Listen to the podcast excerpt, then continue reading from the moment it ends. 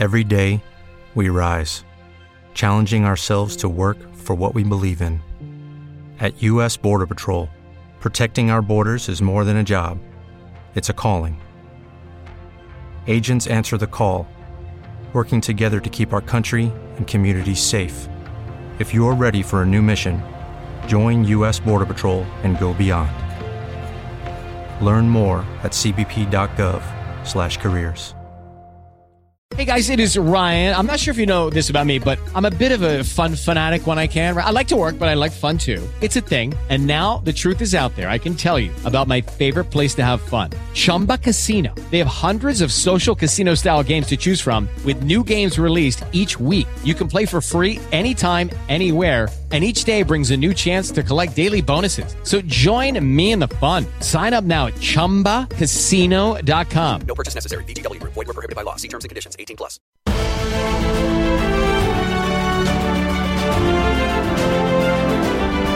Castillón Confidencial. En Decisión Radio.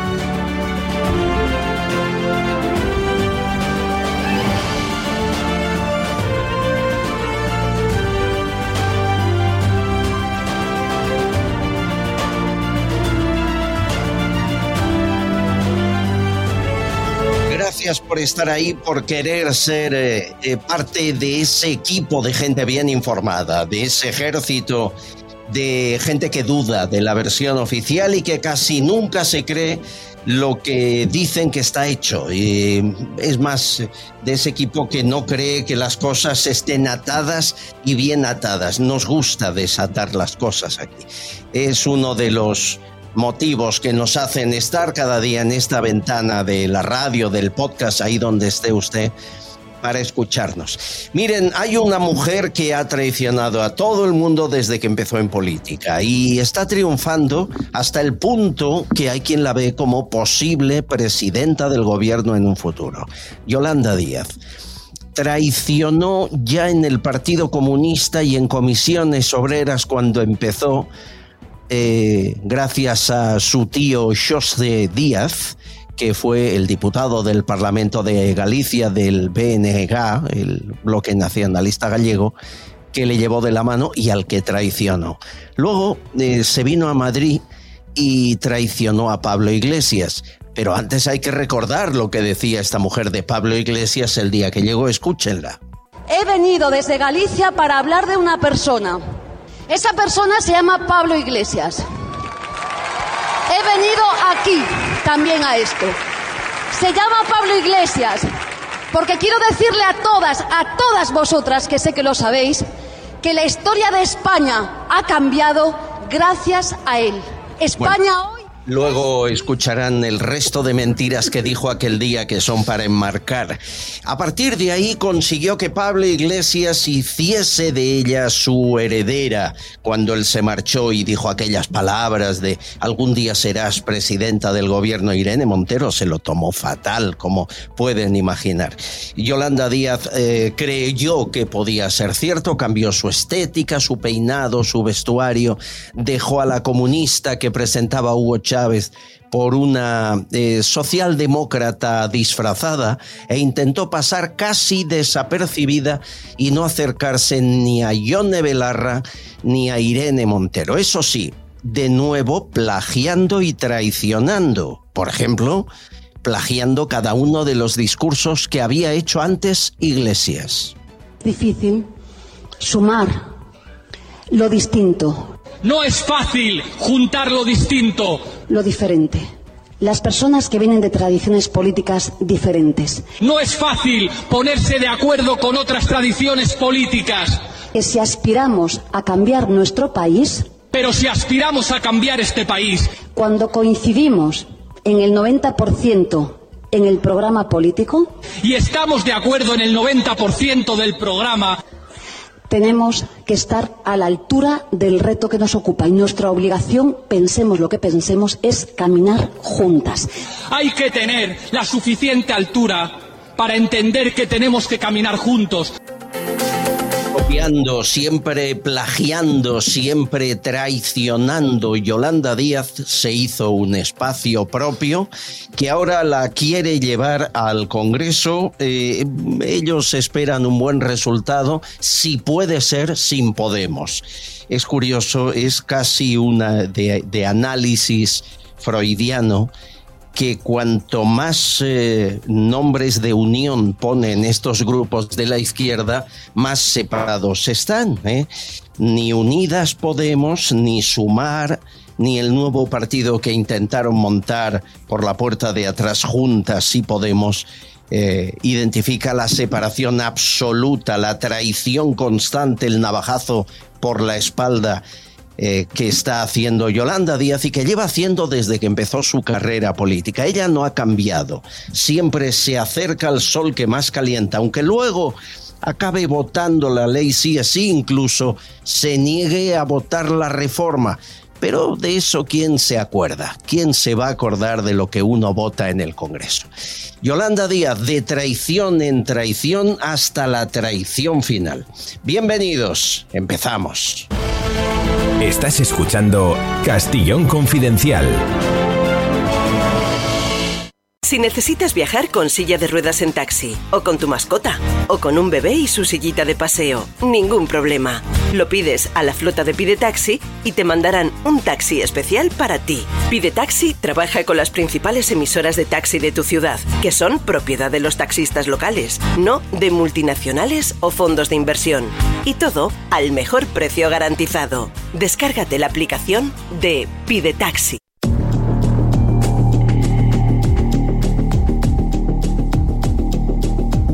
Salvaje ataque de ese hombre sirio contra niños en Francia tiene muchas aristas, muchos puntos que debemos analizar. Primero que lo haga el inspector de policía, portavoz de H50, Serafín Giraldo. Hola. Muy buenas, Albert. Hoy evidentemente tenemos que hablar del acuchillamiento a varios niños en Francia, en la localidad de Annecy. En principio, las autoridades francesas no están investigando como atentado terrorista de carácter yihadista este, esta agresión, estas agresiones a cuatro niños y a un adulto.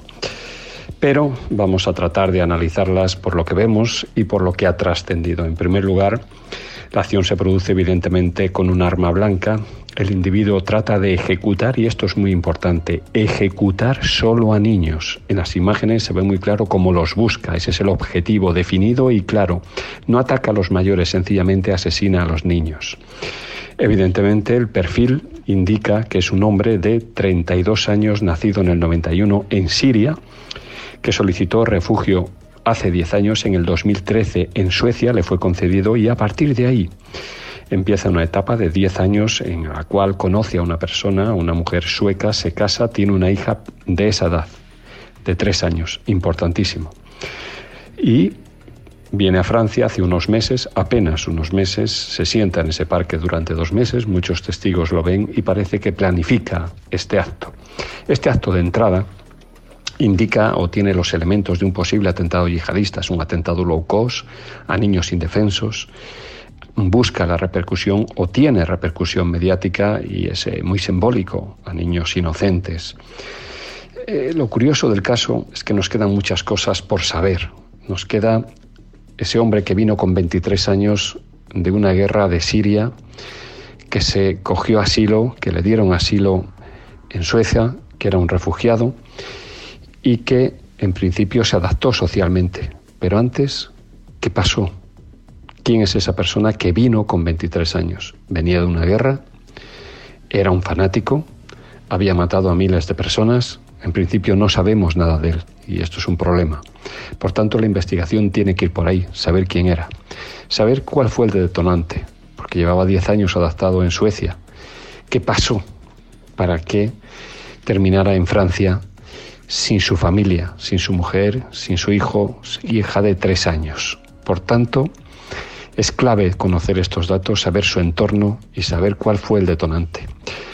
Desde mi punto de vista, posiblemente, y esto es opinión, fuera un fanático que llegase a Suecia con 23 años, se integró en nuestra sociedad, pero por una circunstancia volvió a aparecer ese fanatismo. Pero bueno, las autoridades tienen que investigar y tienen que dilucidar ante qué estamos realmente.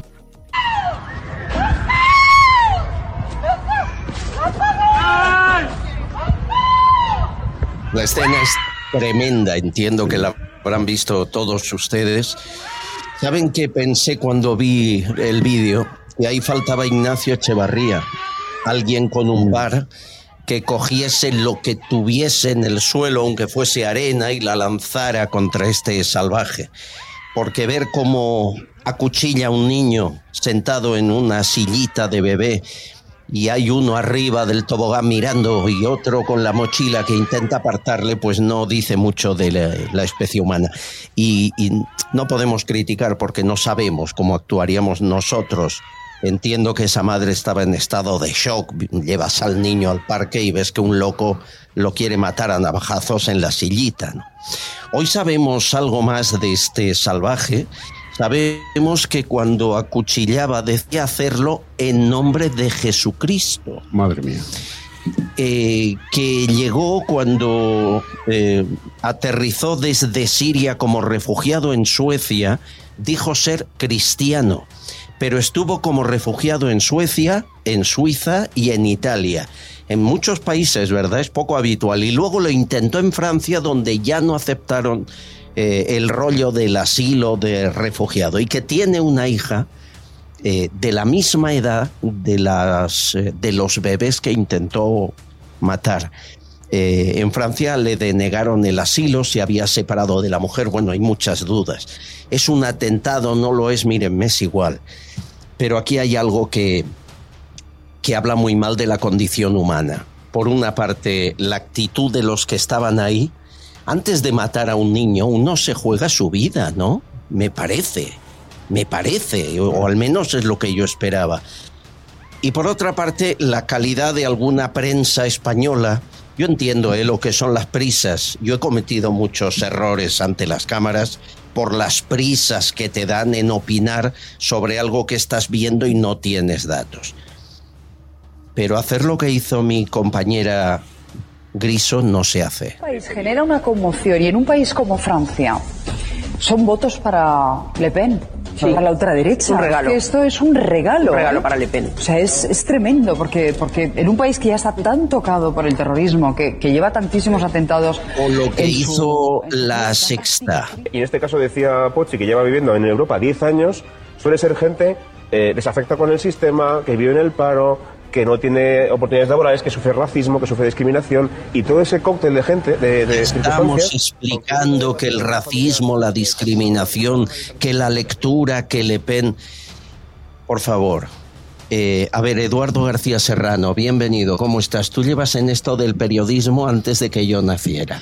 Desde que tenía 19 años. ¿Qué pasa? Que no entendemos primero que la maldad existe, que no se puede hacer propaganda política o anti nadie por un asesinato, ni con una víctima, que no se puede disculpar a un loco diciendo posiblemente habrá sufrido, sufrido racismo, estará en el paro.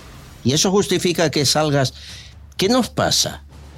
Pues que eh, tú lo has dicho, mm, lo acabas de decir hace escasos segundos. eh, obviamos la existencia del mal cuando eh, el mal ejecuta una vileza, ejecuta una canallada como la que acabamos de ver en Francia, si ese mal nos beneficia políticamente. O puede beneficiarnos políticamente. Eh, esto es una constante de Occidente. Hemos, como digo yo siempre, medicalizado el mal. Vamos a ver, el bien existe, claro que existe. Existen personas como Albert Castillón, que es una buenísima persona. Existen personas como Celia Cánovas, que es una bellísima persona, incapaces de hacer daño, de hacerle el mal a nadie. Pero existen las malas personas, porque existe el mal. Entonces, cuando... ¿Por qué buscamos justificación ante algo que es evidente, no? Por dos razones. No Primero, entiendo. porque, porque el mal en sí mismo nos horroriza y le damos una dimensión mm, taumatúrgica al mal que no queremos aceptar.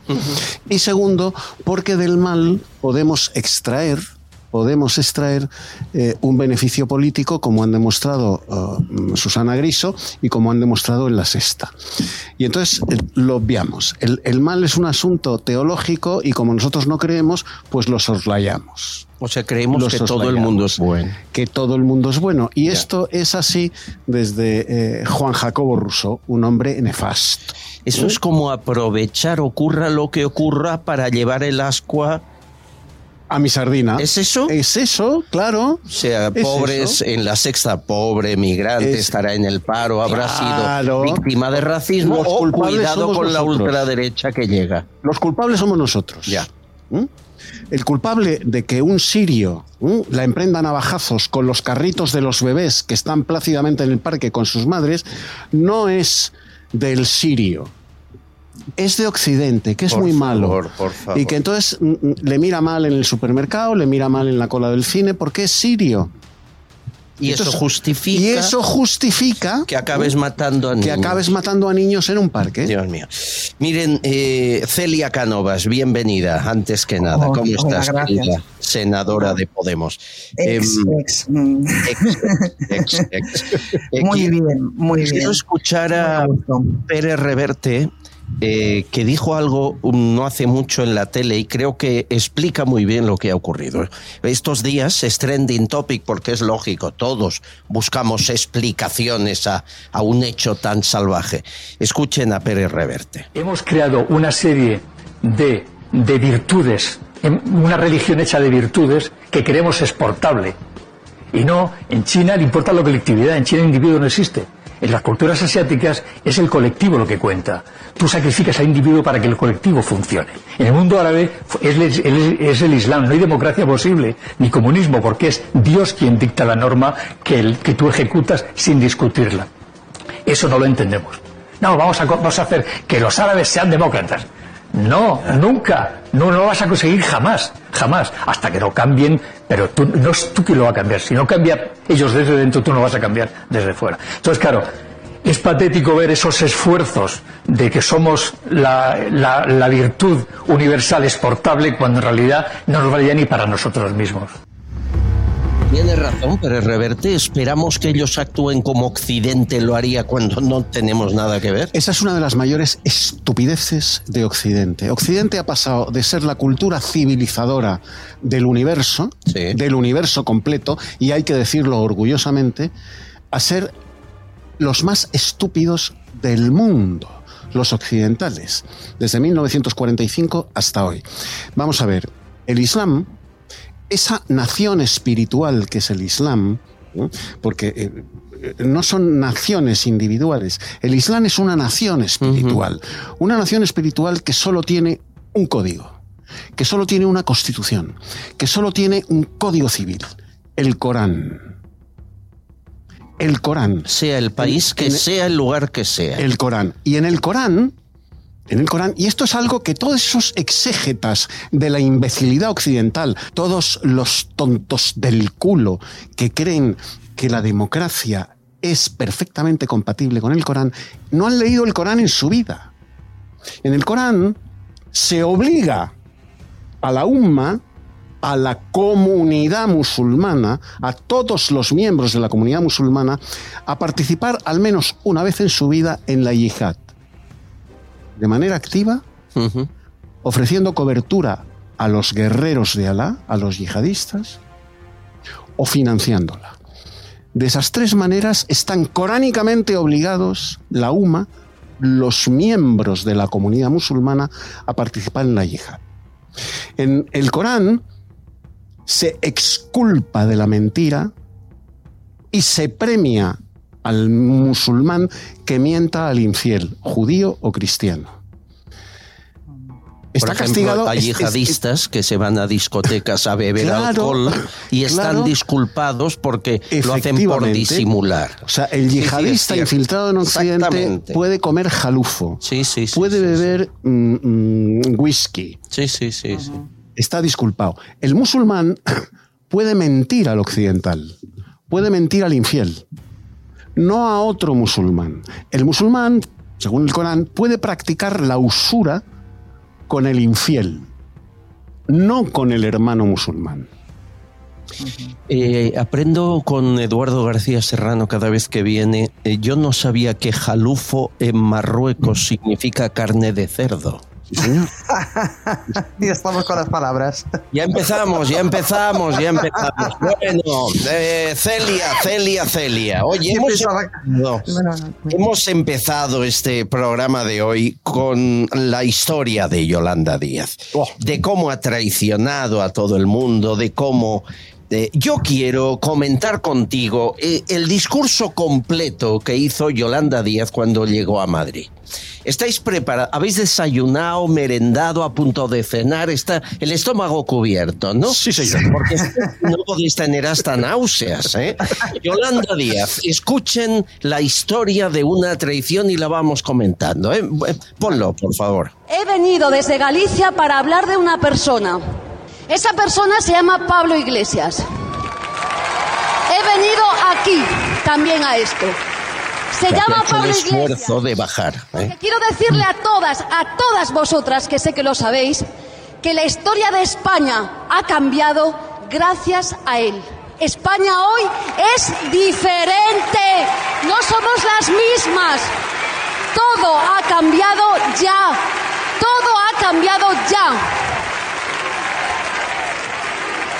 Pablo, con todas vosotras, ha pateado el tablero, ha roto con los partidos del régimen del 78, ha puesto todo patas arriba. De ahí los miedos que tienen otros, no nosotros, los miedos de los que explotan a la gente. Por eso hoy vengo aquí a recordaros que Pablo ha hecho historia, que lo vamos a estudiar nuestras hijas en los libros de historia porque ha puesto todo patas amigas y amigos. Sube, sube. Patas arriba. Pero vengo a decir otra cosa más. Pablo, hoy más que nunca, es futuro. Es nuestro futuro. Nosotras somos el futuro. Pablo va a gobernar este país y va a volver a ponerlo todo patas arriba.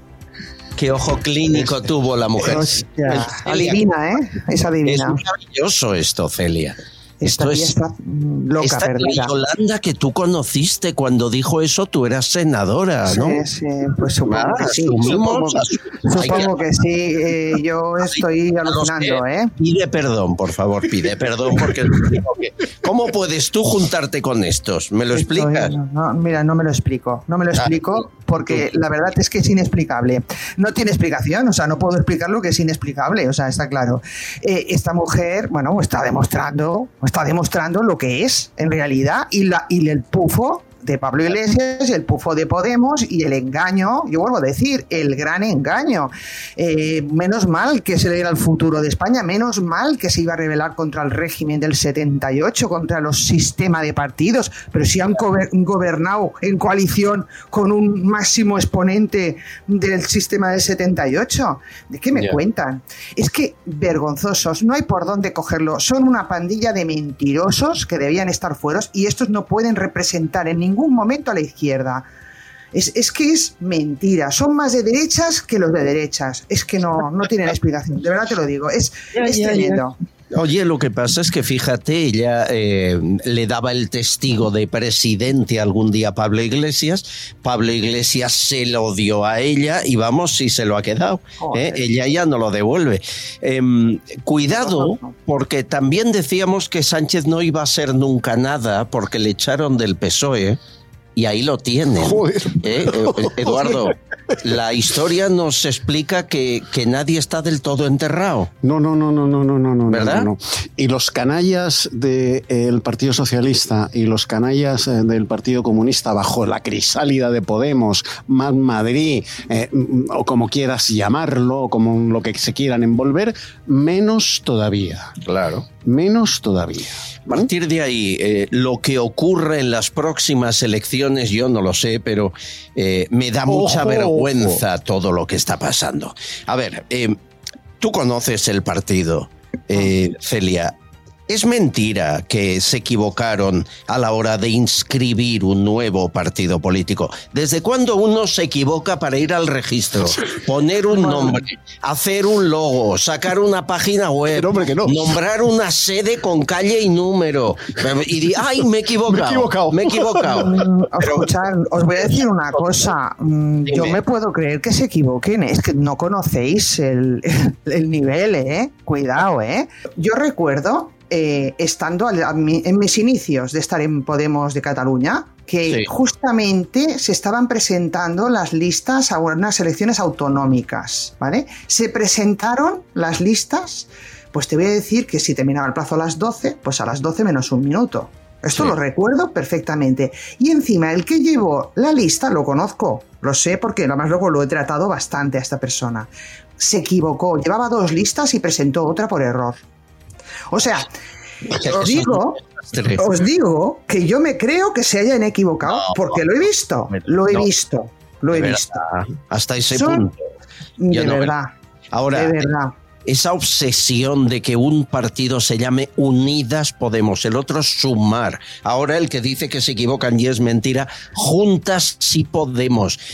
Ni sumar, ni unidas, ni juntas. Están abofetadas. ¿Por qué no lo dicen? Y además todo en femenino. ¡Hombre! Sí, sí, sí. Esto es una rabia tremenda. A mí me, bueno, le llaman el lenguaje inclusivo, que a mí sin querer se me escapaba el cuando teníamos que hablar en público, pues teníamos que utilizarlo porque nos reñían. O sea, a mí me reñían por no utilizarlo. Y entonces a veces pues se me escapaba el, el masculino, pues que Claro. es el, que, el género que siempre hemos utilizado, ¿no? O sea, es que, a ver, em, pues no, me- es, es una. un- te obligaban a hablar contra natura, ¿no? O sea, es emplear otra, un tipo de lenguaje con, con el que no- tú no estás cómodo hablando, ¿no? Cómoda. Y, y- y bueno, esto por un lado, y esto lo decía por otro motivo. Mm, Ah, sí, por lo de las, eh, las- los nombres, ¿no? Sumar, eh, tal, más país, más no sé cuánto. Eh, a ver, vamos a ver.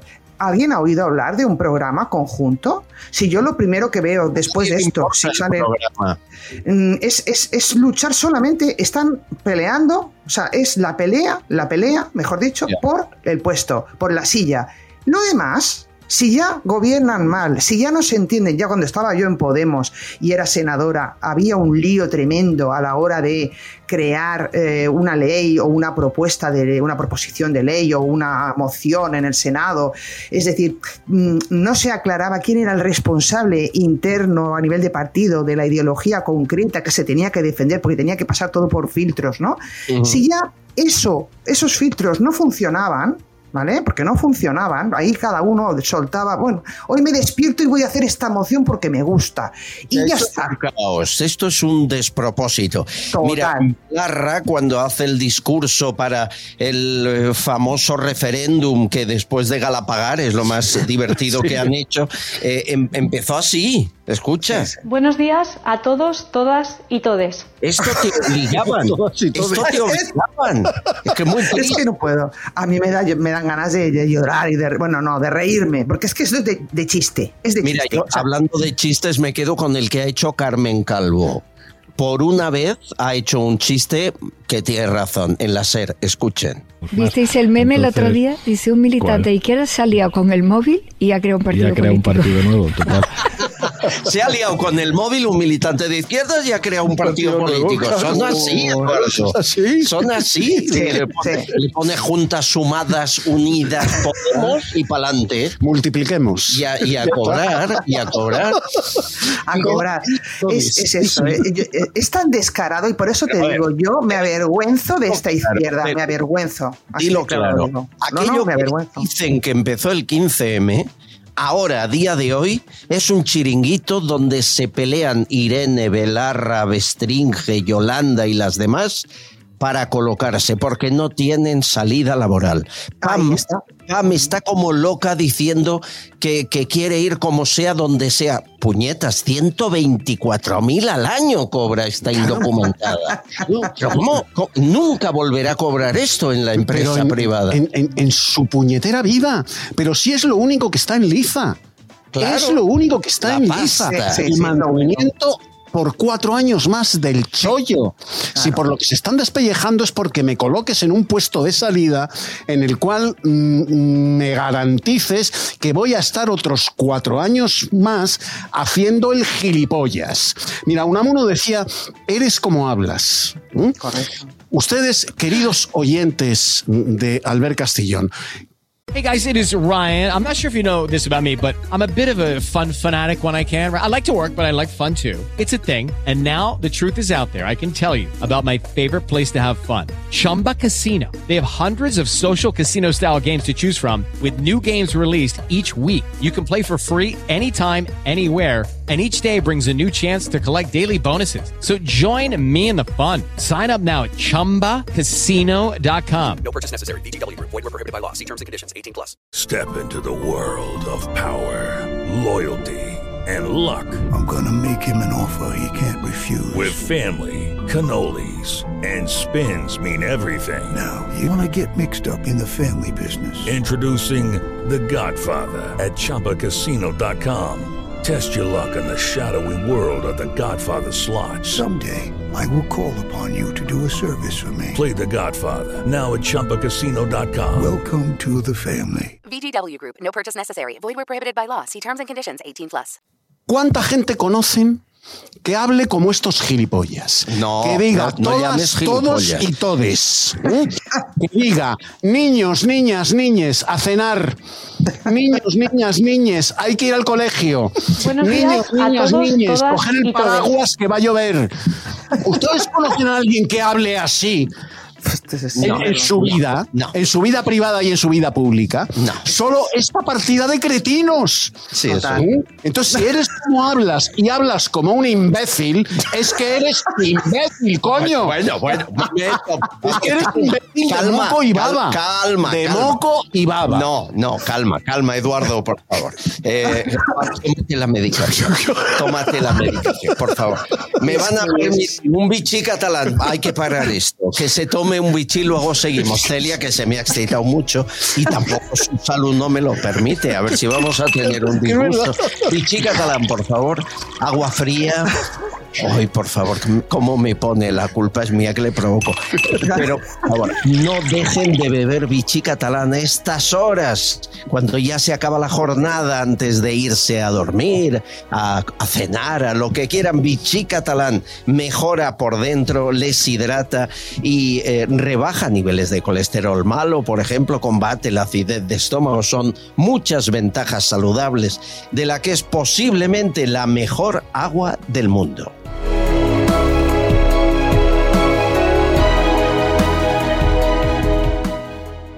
En Radioteléfono Taxi te informamos del precio máximo de tu trayecto y sabrás lo que vas a pagar. Llámanos al 91 547 8200 o descarga Pide Taxi. Más información en rttm.es. Tengo mensajes por aquí, Eduardo García Serrano, el maestro, aquí Celia Cánovas, la que fue senadora de Podemos. Tengo mensajes, eh, hay de todo, ¿eh? Por ejemplo, dice Japón y más, que es como se llama. Eh, escuché el otro día a Eduardo García Serrano dándolo a a Ayuso. A ver si se va a convertir esta emisora en peperismo adyecto como hizo Peperico Jiménez Los Santos. No te veo yo a ti, Peperico. No, no, no. te veo no, yo. no, y a. Celia menos. Uy, no, no, no, no. No creo yo que seáis aquí muy pepericos. No, no, no, no, no, no. Vale, garantizo que no. Pero, está nada. bien. Oiga, eh, a ver, darlo a Ayuso no significa. eh, Es más, creo yo que en el Pepe Ayuso no la tragan. No la Pero tragan, bueno. no la pueden ni ver. ¿Verdad? No la Sí, pueden ni ver. Es verdad. Eh, Me dice Jorge, hay que pactar con boxing complejos. Eh, hay un amigo Little Lieber que dice, Albert, te mereces una calle. Miren, sí, me gustaría mucho. Yo, a mí, a mí me gustaría tener una rotonda. Que yo soy muy de rotondas, para que den la vuelta, se pierdan, se- nunca sabes por dónde salir. Celia, hay que hacer algo para que nos den una rotonda los tres de aquí. ¿eh? Sí, en Cataluña hay muchísimas, no sé si en Madrid, pero está Hombre, lleno, ¿eh? Si tú te haces independ, dos días te dan una travesía. Esto no tiene valor. Eh, Eduardo, me pregunta eh, F7, ¿dónde naciste? Yo nací aquí, en Madrid. En Madrid. En el foro. Caray. No. En el foro. Como si fueras un senador Como dicen romano. los ¿eh? Aquí en Madrid. Sí, sí, sí. te digo. Son muchos los oyentes que os felicitan, que dicen que son, sois geniales. Alguno dice, disculpas a Celia, eh, porque no creí que fuese tan potente como la estoy oyendo estos días en las redes. Bueno, os van descubriendo, ¿no? Que Claro, eso es, claro. es muy Claro. bueno. Eh, Claro. Dice Vidal, Yoli Díaz es eh, la hipocresía al nivel de Pablo Iglesias. ¿Crees que son comparables, Celia, uno y otro? No sé. Sí, eh, sí, que por qué no, porque vamos, nos oyes hablar el uno y el otro, y el otro que iba a estar calladito, que está fuera del partido, está liándola más que nunca. Tú, a ver, es que mm, sí, perfectamente. Yo los comparo, ¿eh? Lo que pasa que hay uno que es más, mucho más inteligente, pero que ha caído en su trampa. Fíjate tú, las mujeres como somos, ¿eh? Somos más, más inteligentes para según qué cosas. Sí, sí, no eh, Pablo ha caído en la trampa de, de- de Yolanda. Parecía más listo que ella. ¿eh? Y parecía- y es un señor que yo la verdad que lo considero muy inteligente, no lo considero, vamos, un del normalito, lo considero que supera ¿eh? el, el resto. Pero bueno, en este momento, en este caso, yo creo que, claro, la mujer se le ha adelantado, ha sido más lista. Y me, me piden que eh, hablemos sobre algo que ha ocurrido en un colegio de Canadá. La imagen, ahora lo vais a oír, la imagen es curiosa. ¿eh? Los niños llegan al colegio, los profesores se han disfrazado de unicornios, vestidos de rosa con un capuchón, y todos son banderas eh, LGTBI de los colores del arco iris, y así es la llegada al colegio en Canadá.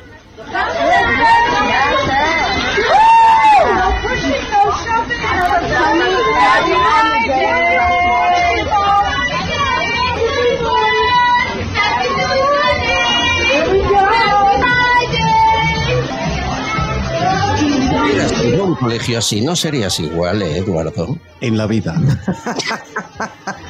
en la vida. Y le digo sin el más mínimo atisbo de homofobia. Pero un unicornio a lo mejor te gusta. un Sí, yo hubiera ido al. Te a busco un capuchón de unicornio y lo probamos. Lo que pasa que los unicornios que los bachilleres de mi época ¿eh? Eh, perseguíamos era el unicornio que fue a buscar el argonauta Jasón a la Cólquida. ¿eh? ¿Eh? Un viaje heroico. Un viaje de héroes de la mitología griega. No esto. No, no está, y lo digo, Todo el cariño. lo digo en plan castizo. Sí. Eh, no está mariconada. Vale, ¿eh? ya lo has dicho. Yo esperaba que te moderaras un poco más. Es que- es que- Lo ha dicho claro, lo ha dicho claro para que se entienda, No, no, no. cristiano. Y eso me remito al genio de la literatura española, que es don Josep Pla. ¿Eh? El gran maestro Josep Pla, por el que yo siento veneración, ¿eh? cuando conoció a Terence Moix, ¿eh? Terence que cuando era jovencito andaba tratando de hacerse un hueco en, en- en las letras y frecuentaba la tertulia del maestro, del gigante Josep Pla. Y le daba la vara, le daba la vara a Pla, que con su boina puesta no le hacía el menor caso. Y ya un día Josep Pla, harto de que aquel chiquitín, que no era nadie, le diera la vara, se vuelve ¿eh? y le dice a Josep Pla, esto lo contaba Terence Moix con la generosidad que le caracterizó y con el sentido del humor que le caracterizó a Terence Moix, se le vuelve Josep Pla y le dice, solo le dijo una cosa, oiga joven, usted es maricón, ¿verdad? Muy de Pla, muy, de, Pla, muy de Pla. Bueno, pues, pues esto mismo digo yo. Yo hubiera perseguido, de hecho lo hice en mi bachiller, el unicornio de Jasón de los argonautas y de los héroes de la mitología griega. No esta mariconada al decir de Josep Pla. Sí, sí, sí, sí. Eh, no le veo en Canadá, no le veo en Canadá. Hombre, ah, nos hemos pasado de frenada, Celia. Esto de Canadá, yo es que no, no creo ni que sea eh, bueno incluso a las personas LGTBI, lo veo complicado. No, no, no lo acabo de ver. No, no, está de moda. Yo creo que han puesto una moda y parece que es más progresista y más moderno si uno hace estas cosas, ¿no? Y, Ya, bueno, pero y no tenemos a las y Claro. tenemos aquí a las ministras aquí, pues mm, vamos haciéndose eco de todas estas cosas, ¿no? Y parece que así somos, estamos más avanzados, Pero más fíjate, avanzados. esto que está de moda, como tú muy bien dices, ¿no? se puso de moda en el Imperio Romano. Y es lo que provocó la decadencia del Imperio Romano. Estas cositas, ¿eh? Estas cositas. ¿Y qué provocó la decadencia del Imperio Romano? La entrada de los bárbaros. Sí, sí, sí, sí. Entonces, en eso estamos, ¿eh? Sí, sí. En eso estamos. Eran bruticos, eran bruticos, ¿eh? Noruega, Finlandia, Suecia y Gran Bretaña ya han derogado sus leyes trans y han acabado prohibiendo los bloqueadores, la pubertad, la hormonación. Y aquí acabamos de ponerla. Eh, vamos al revés del- de Europa. Claro. Vamos al revés de Europa. Yo entiendo que cuando llegue Feijó dice que se va a cargar estas cosas, pero habrá que ver. Ojalá. Uy, tiéntate la ropa. Claro, entre que lo que dicen y lo que hacen, luego no hacen ni la mitad. Es que es la, la- Sí. la prueba ¿no? de, de lo que ha ocurrido. Bueno, me da mucha pena, pero es, es la realidad. Hay una buena noticia que hay que contar, lo de Elon Musk. Está buscando casa en Valencia o en la zona de Valencia. Parece que van a abrir una fábrica de, de baterías en la zona de la comunidad valenciana, inversión de 4.500 millones. Eso es empleo, eso es trabajo. Eh, también es una pena porque lo, esto lo montó un poco el gobierno chimopuchiano, lo disfruta Chimopuch, pero está bien que haya dejado algo para tapar los pufos que ha dejado él y su hermano y su sobrino. O sea que es un detalle. Eh, ¿A ti te cae bien Elon Musk, Celia, o no? Porque hay... ¿Perdona? Si te cae bien este multimillonario. Hombre, a mí me cae bien toda la persona que emplee, que, que, que- que cree empleo, que cree empresa, que cree una España mejor. sea como sea, ¿no? A mí me da igual que sea un gran rico, que sea pobre, una persona que tenga iniciativa, ¿por qué no? O sea, eh, no, no tengo, no lo conozco personalmente, pero una persona que crea, aunque sea para enriquecerse naturalmente, porque nadie lo hace gratuitamente, ¿no? Pero Sí, sí, claro. No negamos que eso ocurra. Oye, eh, y luego me piden opinión sobre dos cuestiones que tienen mucho que ver con el 23 de julio. Eh, Alberto Garzón, candidato de Yolanda Díaz para las eh, elecciones europeas de aquí un año. Otro que ha dado un- una traición con la izquierda Podemos, ¿no? Vamos. Pero una clavada Camboria. Alberto Garzón dice me voy de ministro de Consumo, que nunca entendimos qué hizo allí. Y ahora se coloca en Europa para que, hombre, eh, ¿quién es el, el eurodiputado? Los que más cobran los eurodiputados. Los eurodiputados. Sí, Que además sí, tienen chollo. Hombre, es un chollo. Tienen a disposición un equipo de senadores, de asesores, jefes de prensa y de todo. Y nadie se ocupa de ellos. Nada. Eh, Tú te olvidas. Tú te metes en Bruselas Sí, sí. y Sí, se han sí. olvidado de ti y vives cuatro años como el archipámpano de las Indias Total, occidentales. Total, Sí, te pagan los sí. viajes, la casa, todo, todo, todo, asesores, secretaria, coches, No, todo. sí, no deja de ser una puerta giratoria lo que le han hecho, ¿eh? O sea, esto es, es un chollazo, porque seguramente, a ver, algún diputado pueden sacar, pueden sacar algún diputado, y si lo ponen de número uno, pues fíjate qué chollazo, ¿no? No, no, Sí, sí, garantizado. es, es muy fácil que sea eurodiputado Garzón. sí. Qué listo, cómo Sí, ha manejado Sí. los tiempos. Sí, sí, claro. Es un tipo, un zorro, eh, lo digo en masculino, ¿eh? Pero- un zorro de la política. Pero te das cuenta que gente Un vividor, Sí, es un vividor. no muy inteligentes y muy bien colocados. ¿Qué pasa? Que en la política solo alcanza la cima el poco inteligente, o, o dicho de otra manera, Sánchez no pone a los más listos arriba. No, no, no, no. Yolanda No. tampoco. Tampoco, no les interesa en absoluto. Los más nada. listos abajo. Abajo, abajo. No sea abajo. que me quiten el sitio. Sí, Y los más tontos, arriba. Irene Claro. Montero, Belarra, Garzón. Es- Sí, sí, no. Y fijaros que ha sabido apartarse públicamente, ha quedado como un señor. porque ha dicho yo me hago a un lado, ¿eh? Sí, sí, sí, sí. O sea, ha quedado perfecto y ha hecho yo creo que el papel justo y quizá pactado, seguramente pactado, ¿no? Eh, porque esa decisión no se hace de forma altruista, creo yo. claro. Eh, estará más que pactado el que más si sí, yo hago este papel, pero me dais esto, ¿no? Y ya está. No hago ruido, ni voy a dar opinión, ni mi partido va a estar calladito, y esto es. Y han jugado limpio, aparentemente, ¿no? Ya. Eh, tengo un trending topic de las últimas horas que tiene que ver con lo que ha pasado en Fiscalía, el, el golpe que ha dado Garzón y su mujer Dolores Delgado.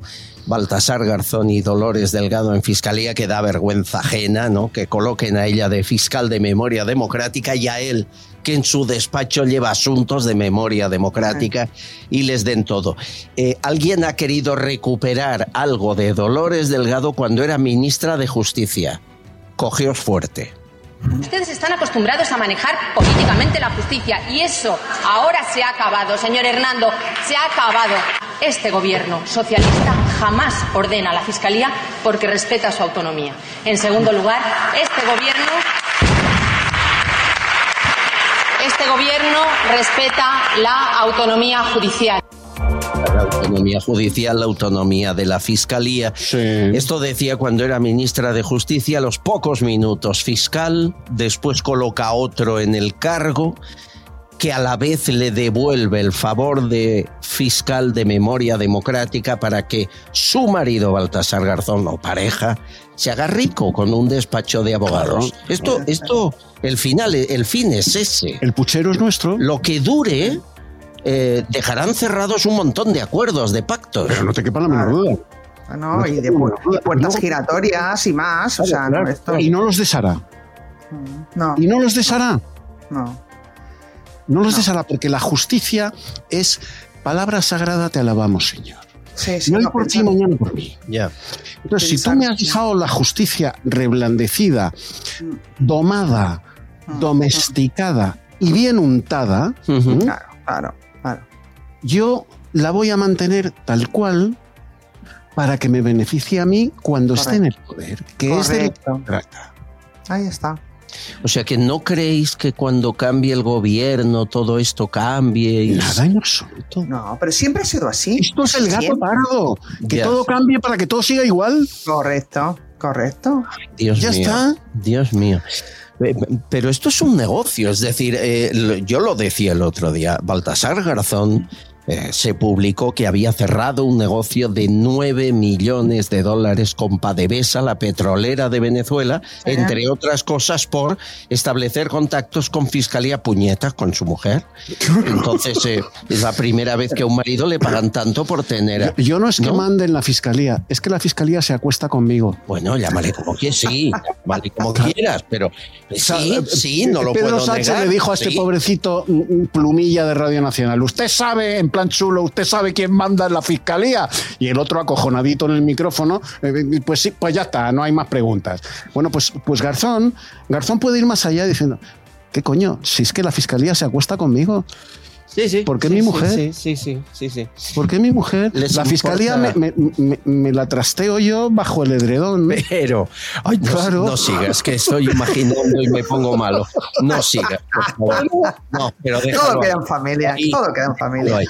Que por cierto, en unos minutos estará por aquí Macarena Olona. Hombre. No sé si queréis dejarle alguna pregunta para que la haga en vuestro nombre, Eduardo. ¿Qué le dirías a Macarena? ¿Qué, qué está tomando? Vale. ¿Y Celia? Yo, mira, es que no sé si preguntarle si es que es un alma libre, si qué ideología tiene, que me explique, si ha sido alguna vez de derechas. ¿Qué ideología tiene? Me parece Sí. buena pregunta. Mm, Me gustaría saber si está colocada a la izquierda, si está colocada a la derecha, si alguna vez ha sido de Vox, por ejemplo. No lo sé. Es que son muchas dudas. Vale. Eh, eh, de aquí nada, que 10 minutos, eh, 15 estará por aquí Macarena Olona y la vamos a entrevistar y le preguntaremos eso y más. Por cierto, eh, tu amiga Ada Colau está preocupada, Celia. Está- lo No duermo, no duermo. Está preocupada porque han hecho números y desde que ya no es lo que era ni tiene los concejales y cargos que tenía, eh, en este momento hay 100 puestos de trabajo de En Comú Pudem del partido de Colau que desaparecen. Ah. 100. Imagínate la de gente que colocó. En total eh, pierden 5 millones 100 mil euros al año que tenían chanchuleados en sueldos de dinero público. Eh, en la peor parada ella, que ganaba 100 mil euros al año como alcaldesa. Eh, aparte de las dietas Sí, y sí, tal. Pues esto, ¿Cómo, esto se puede, un... cómo se puede colocar a 100? Me parece una cifra en un municipio como Barcelona, 100 colocados. Hay tantísimos puestos, mm, de verdad. Es, es que hay tantos puestos y tanta. Es tan oscuro todo. Se puede hacer tanto, tal cosa. Secretaría, delegado de. Sí, mm, los nombramientos a dedo mm, son tan, tan habituales y son tan fáciles de hacer que es muy no- asesor de no sé cuánto, asesor de esto. Y en eso, esto nos da la idea de lo que es ser político, ¿no? Y, y lo que hacen todos los partidos políticos, porque se irá esta y los que vengan harán lo mismo. Es que no, no nos engañemos.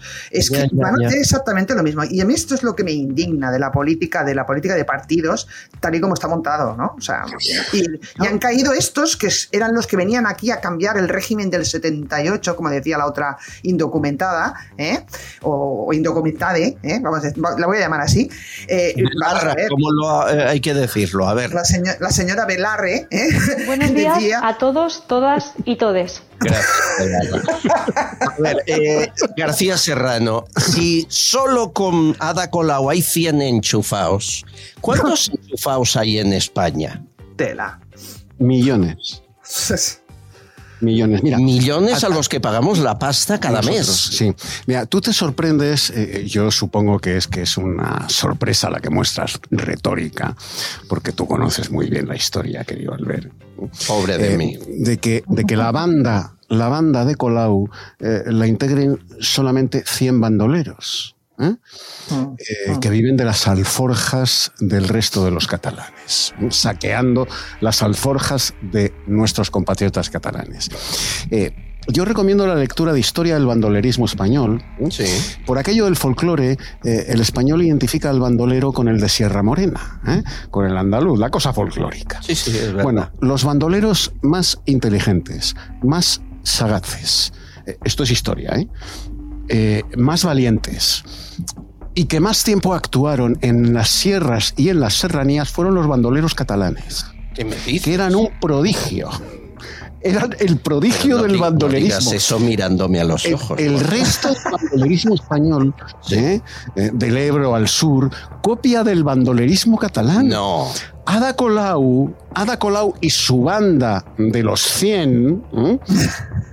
y su banda de los 100, su partida de bandoleros de 100 tíos que han estado durante cuatro años saqueando las alforjas de nuestros compatriotas catalanes, es un ejemplo de esto que digo. Estoy leyendo, cada vez que habla García Serrano, yo escribo, apunto, aprendo. Y, eh, Maravillosos bandoleros no, en no, Cataluña. no. Pero el bando- bandolerismo catalán fue la expresión catalana de un fenómeno que en Sicilia o Nápoles acabaría siendo la mafia o la camorra. Efectivamente. Por ejemplo, Madre Serrallonga. Efectivamente. Serrallonga. Y El como origen es muchos. ese. Sí, sí, sí, tienes toda la razón. Vamos a ver, Nápoles y Sicilia fueron eh, territorios de la corona de Aragón.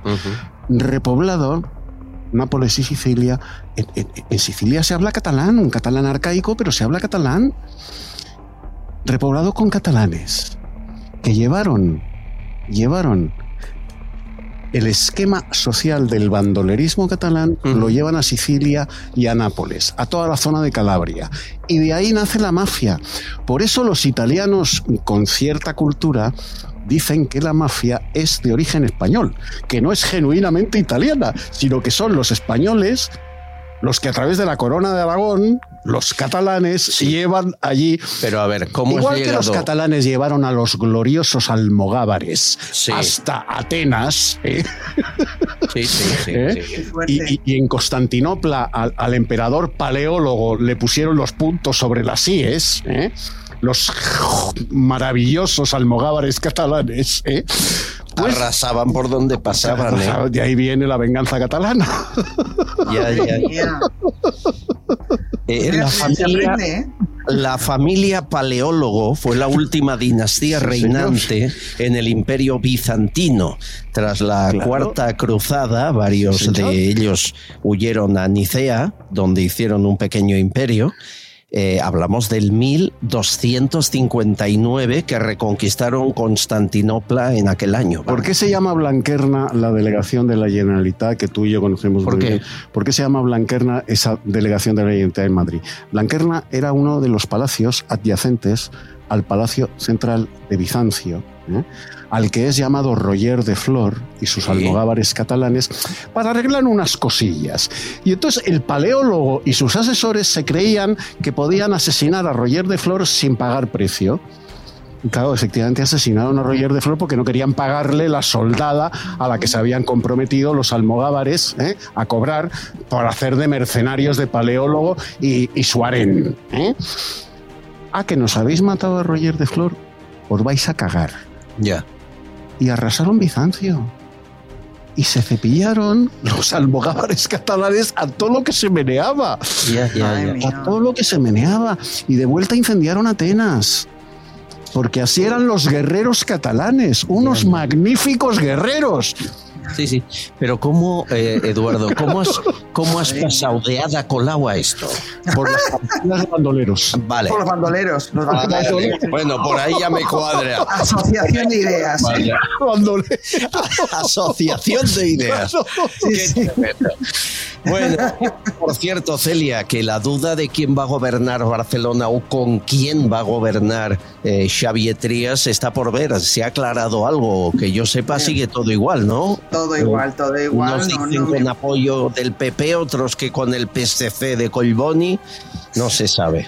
Se ve que, a ver, por lo, por lo que yo oigo, ¿eh? por lo que yo oigo, se ve más probable el PSC de Coiboni, pero, pero mm, no lo sé, no lo sabemos, por porque ver. esta gente está por ver y pensar que, claro, siempre estamos igual, todo el mundo está en clave de elecciones generales, ¿eh? Y todo el pacto ahora mismo mm, está un poco en el aire, ¿eh? Porque todo el mundo tiene miedo de, de que no le perjudique, ¿no? Sin duda. Por cierto, en unos instantes, sí, está por aquí Macarena Olona. Antes escucharemos un comentario de Paco Camps. Y es verdad, hay un oyente, eh, y a mí me gusta contar siempre que pueda todo lo que ustedes me, me explican. El otro día hablamos de los privilegios que le han quedado a Chimopuch. 75 mil al año, chofer, secretario, asesor.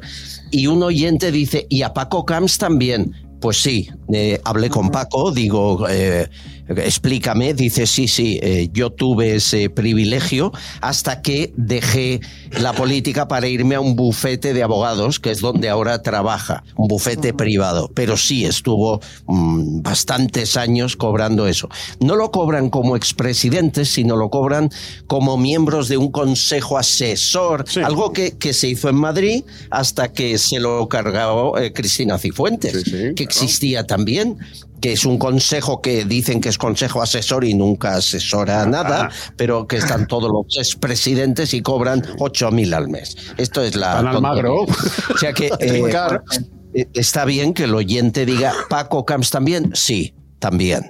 A cada uno, eh, con todo el respeto lo digo, pero hay que... con- Además, Paco me dice, naturalmente, es verdad, no estoy de acuerdo en que se haga, eh, pero es cierto. Eh, es cierto y ocurrió. Aquí nos gusta intentar ser un poquito transparentes, no del todo porque la transparencia total no existe, No existe, Eduardo. Bueno, eh, a partir de hoy me llamas Almogávar a mí. Almogávar. ¿Eh? ¿Yo cómo te llamo a ti, Don Pelayo? Don Pelayo. Te gusta Me eso, encanta. Te encanta. ¿Y a ¿Cómo me Celia? ¿Y a Celia qué? A Celia la llamar Isabel la Católica. Ole. Pero si no, no, no ha ido a misa desde la comunión. Por eso te digo, de católica me parece a mí. Católica tu poca. Bueno, eh, doña La Celia, reina Isabel. Reina Celia, gracias por este ratito, ¿eh? Un abrazo, nos lo hemos pasado muy bien como siempre. Y Cayo García Serrano, gracias. Un placer, querido Almogávar. No se vayan, seguimos.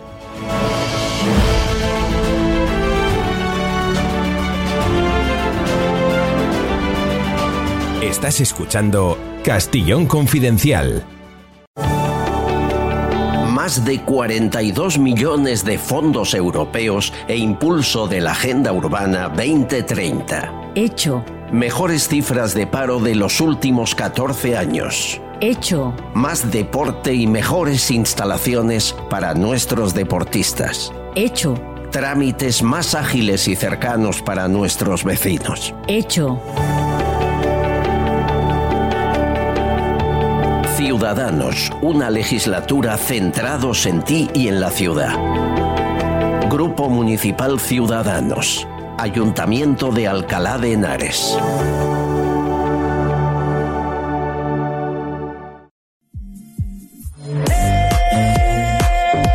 Noche más divertida está en Caro Club, calle Génova 28. Diferentes sesiones de miércoles a domingo y sesión de tardeo con música en directo de jueves a sábado desde las 5 de la tarde. Toda la programación y las reservas VIP en www.caroclub.com.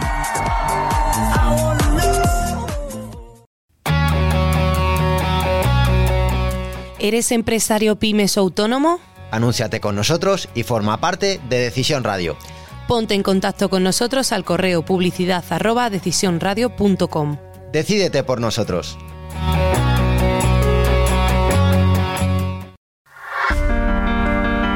¿Necesitas contratar los servicios de una empresa de seguridad privada? Cuenta con Levantina de Seguridad y sus más de 40 años de experiencia. Deja de preocuparte por tu casa de verano, tu negocio o nave industrial. Contacta con Levantina llamando al 96 35 15 600 o visita nuestra web www.levantina.net. Juntos encontraremos la forma de proteger lo que más te importa. Levantina de Seguridad, el factor humano es lo que cuenta. Okay, round two. Name something that's not boring. A laundry? Ooh, a book club. Computer solitaire, huh? Ah, sorry, we were looking for Chumba Casino. That's right. ChumbaCasino.com has over 100 casino style games. Join today and play for free for your chance to redeem some serious prizes. ChumbaCasino.com. No purchase necessary. Void where prohibited by law. 18 plus terms and conditions apply. See website for details. Lucky Land Casino asking people what's the weirdest place you've gotten lucky? Lucky? In line at the deli, I guess? Aha, in my dentist's office. More than once, actually. Do I have to say? Yes, you do. In the car before my kids' PTA meeting. Really? Yes. Excuse me, what's the weirdest place you've gotten lucky? I never win and tell. Well, there you have it. You can get lucky anywhere playing at LuckyLandSlots.com. Play for free right now. Are you feeling lucky? No purchase necessary. Void where prohibited by law. 18 plus. Terms and conditions apply. See website for details.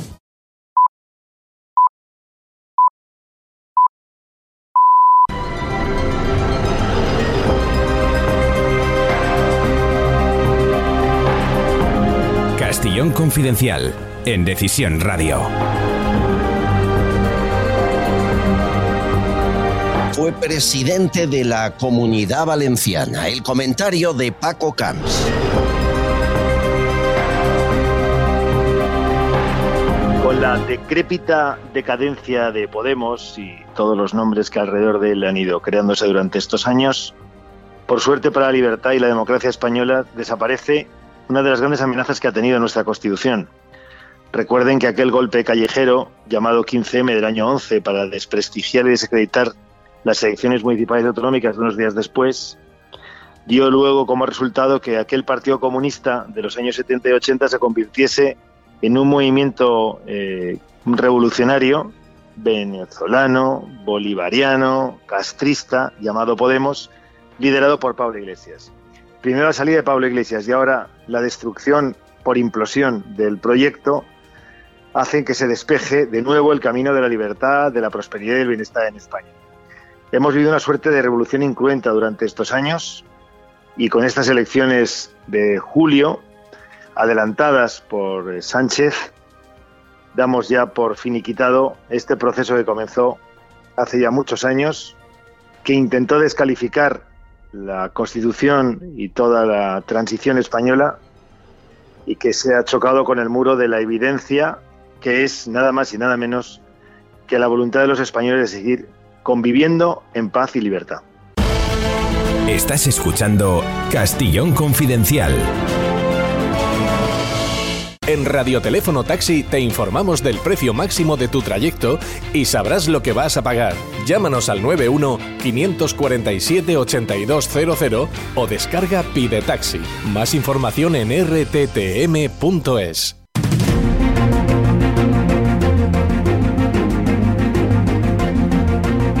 Toda la semana anunciándoles a ustedes que hoy íbamos a darle respuesta, respuesta sobre la gran sorpresa de este 23 de julio, que no es más que la presentación de Macarena Olona con un nuevo partido. Eh, Macarena Olona no nos deja de sorprender, siempre acaba siendo noticia y estar en el ojo del huracán. Eh, es verdad que los medios de comunicación la invitamos a menudo porque eh, sube audiencias, funciona, la gente le interesa lo que haga, cómo viste, lo que diga, tiene algo, algo especial que provoca el interés de la mayoría a veces hasta incluso de los detractores. Eh, la política es así, que les voy a contar. Y es por eso, para dar explicaciones de qué es este Caminando Juntos que la hemos invitado hoy y ha tenido a bien venir a los estudios centrales de Decisión Radio en toda España que están en Madrid. Macarena Olona, bienvenida, ¿cómo está usted? Buenas tardes, estoy encantada de estar con todos vosotros en Decisión Radio y la verdad es que a la carrera, a la carrera. He sustituido los tacones por bambas porque verdaderamente lo de a la carrera es literal para sortear todos y cada uno de los obstáculos. El equipo está haciendo un trabajo extraordinario para eh, intentar que el próximo 23 de julio las personas eh, que vayan a votar puedan tener una opción, una alternativa, una esperanza, particularmente quienes en las pasadas elecciones generales de noviembre de 2019, un 34% de la población se quedaron en su casa y desde luego no fueron a votar porque ninguna de las formaciones políticas eh, les representa. Hay eh, unos 14 millones de españoles que no votan nunca que no están de acuerdo con la política, cómo se reparten los papeles PP y PSOE, PSOE y PP, que creen que esto ya dejó de ser una democracia en la que el voto cuente algo. ¿Es ahí donde incide Caminando Juntos? Sin lugar a dudas. De hecho, te tengo que decir, y, y lo digo abiertamente, que esos más o menos 14 millones de, personas que están eh, anclados en la abstención porque se sienten desafectados, abandonados por el sistema, eh, ahora se suma uno más, yo. Por primera vez desde que tengo eh, posibilidad de votar, no he ejercido lo que considero que es, es, un deber cívico, como es el votar. No voté las pasadas elecciones autonómicas y municipales porque no podía hacerlo con responsabilidad. Queremos traer esperanza. Y permíteme que intentemos empezar con una sonrisa, que es la que tengo cuando estoy con vosotros. Efectivamente, quiero hacerte una pregunta yo a ti. Claro. ¿Es cierto el bulo que están difundiendo que si me estáis invitando los medios de comunicación es porque el presidente Pedro Sánchez y Moncloa os está pagando? porque no me habéis dado nada de la comisión. Por favor, por favor. Bueno, si hubiese el presidente Moncloa eh, tuviese que escoger algún periodista para eh, provocarle, no sería yo, no sería yo. Estamos en la lista negra desde aquel famoso día de, de la Plaza de Colón. Pues permíteme que, que, coja esta última eh, reflexión para eh, rechazar con total contundencia un veto que, que, desde luego sí que me consta que no es el de Moncloa, sino el de una formación política Vox a este grupo de comunicación y aprovecho para, para poner en valor y, dar mi total apoyo a los medios de comunicación, a los profesionales de la comunicación. Sois un valor fundamental para la sociedad española y rechazo por completo cualquier tipo de señalamiento, veto, censura, venga de quien venga, que por desgracia es algo eh, que se ha convertido en una práctica habitual en la política española actual por parte de determinadas for formaciones políticas que se sitúan en el extremo del tablero. Estamos con Macarena Olona y la última vez que la vi estaba yo presentando un acto de víctimas del terrorismo y usted subida una valla porque la gente le gritaba con locura, estaba en Vox con Santiago Abascal, con la gente de Vox, y usted atendiendo a todo el mundo con un poder de convocatoria que arrasaba. Eh, ¿Esa Macarena Olona sigue estando ahí o esta es otra? Bueno, eh, me mencionas un acto que para mí fue muy especial, lo recuerdo perfectamente, como han sido especiales todos los actos en los que he podido apoyar a las víctimas del terrorismo de ETA. Eh, yo tengo una trayectoria que, ha supuesto un privilegio para mí el poder estar a su servicio como abogado del Estado jefe en el País Vasco, a su servicio desde el Congreso de los Diputados y desde luego al servicio de las víctimas del terrorismo de ETA allí donde me encuentre, sea donde sea. Eh, yo soy así y soy fruto como cualquier otra persona de nuestras experiencias vitales y profesionales. Nunca había tenido relación con el entorno de las víctimas hasta que fui destinada al País Vasco y lo que te puedo asegurar es que me robaron el corazón hice su causa mía y allí donde yo me encuentre eh, estaré siempre entregada en cuerpo y alma, eh, especialmente a quienes han dado todo, la vida, la libertad, para que la sociedad española pueda ser más libre. Eh, la pregunta del millón. ¿Macarena Olona ha cambiado de ideología o es la misma Macarena Olona de Vox? Claro que he cambiado el cambio es evidente, porque si hubiese querido que todo siguiera igual, seguiría en Vox. Seguiría en Vox, cobrando cómodamente 80.000, 90.000 euros eh, desde el Parlamento andaluz, con la mitad de la actividad que desarrollaba en el Congreso de los Diputados, porque eh, las reglas del Parlamento andaluz son distintas a las del Congreso de los Diputados. Pero ¿sabes qué ocurre? Y esto es algo que, por desgracia, porque las personas en España merecemos algo mucho mejor hay una diferencia entre venir a la política a vivir de la política y servirte o venir a la política a servir a los demás. Yo resulto incómoda y peligrosa como otras personas en política porque tengo la luz pagada. Caminando juntos esto es algo esencial. Y eso significa que cuando mis principios dejan de estar representados por un proyecto, eh, yo no tengo que tragar, no tengo que apretar un botón para votar lo que se me dice, no tengo que estar en el mejor de los casos, lanzando alguna crítica en medios de comunicación, pero luego haciendo lo que me dice el partido, a pesar de que sea contrario a mis principios, porque, porque, porque tengo la luz pagada, porque mi vida profesional está fuera de la política. Soy una privilegiada, aunque lo he conseguido con mucho esfuerzo. Y creo que eh, los españoles merecemos que nos gobiernen, desde luego, eh, los mejores, por otra cosa que, que quiero comentar. En estas pasadas elecciones autonómicas y municipales he asistido, como miles de personas en España, mm, espeluznada al hecho de que hayan podido concurrir porque ha sido legal 44 personas eh, condenadas por, por delitos relacionados con la banda terrorista ETA. Era legal porque habían cumplido su condena, pero no es ético. Pero también he asistido espeluznada al hecho de que eh, se haya presentado como candidato a la presidencia de la Comunidad Valenciana a una persona condenada por violencia machista. Es cierto que podía hacerlo porque el periodo de inhabilitación había concluido, pero ahí es donde quiero ir. ¿En qué momento la sociedad española ha renunciado a que quienes dirigen nuestras vidas desde puestos de responsabilidad pública no sean los mejores?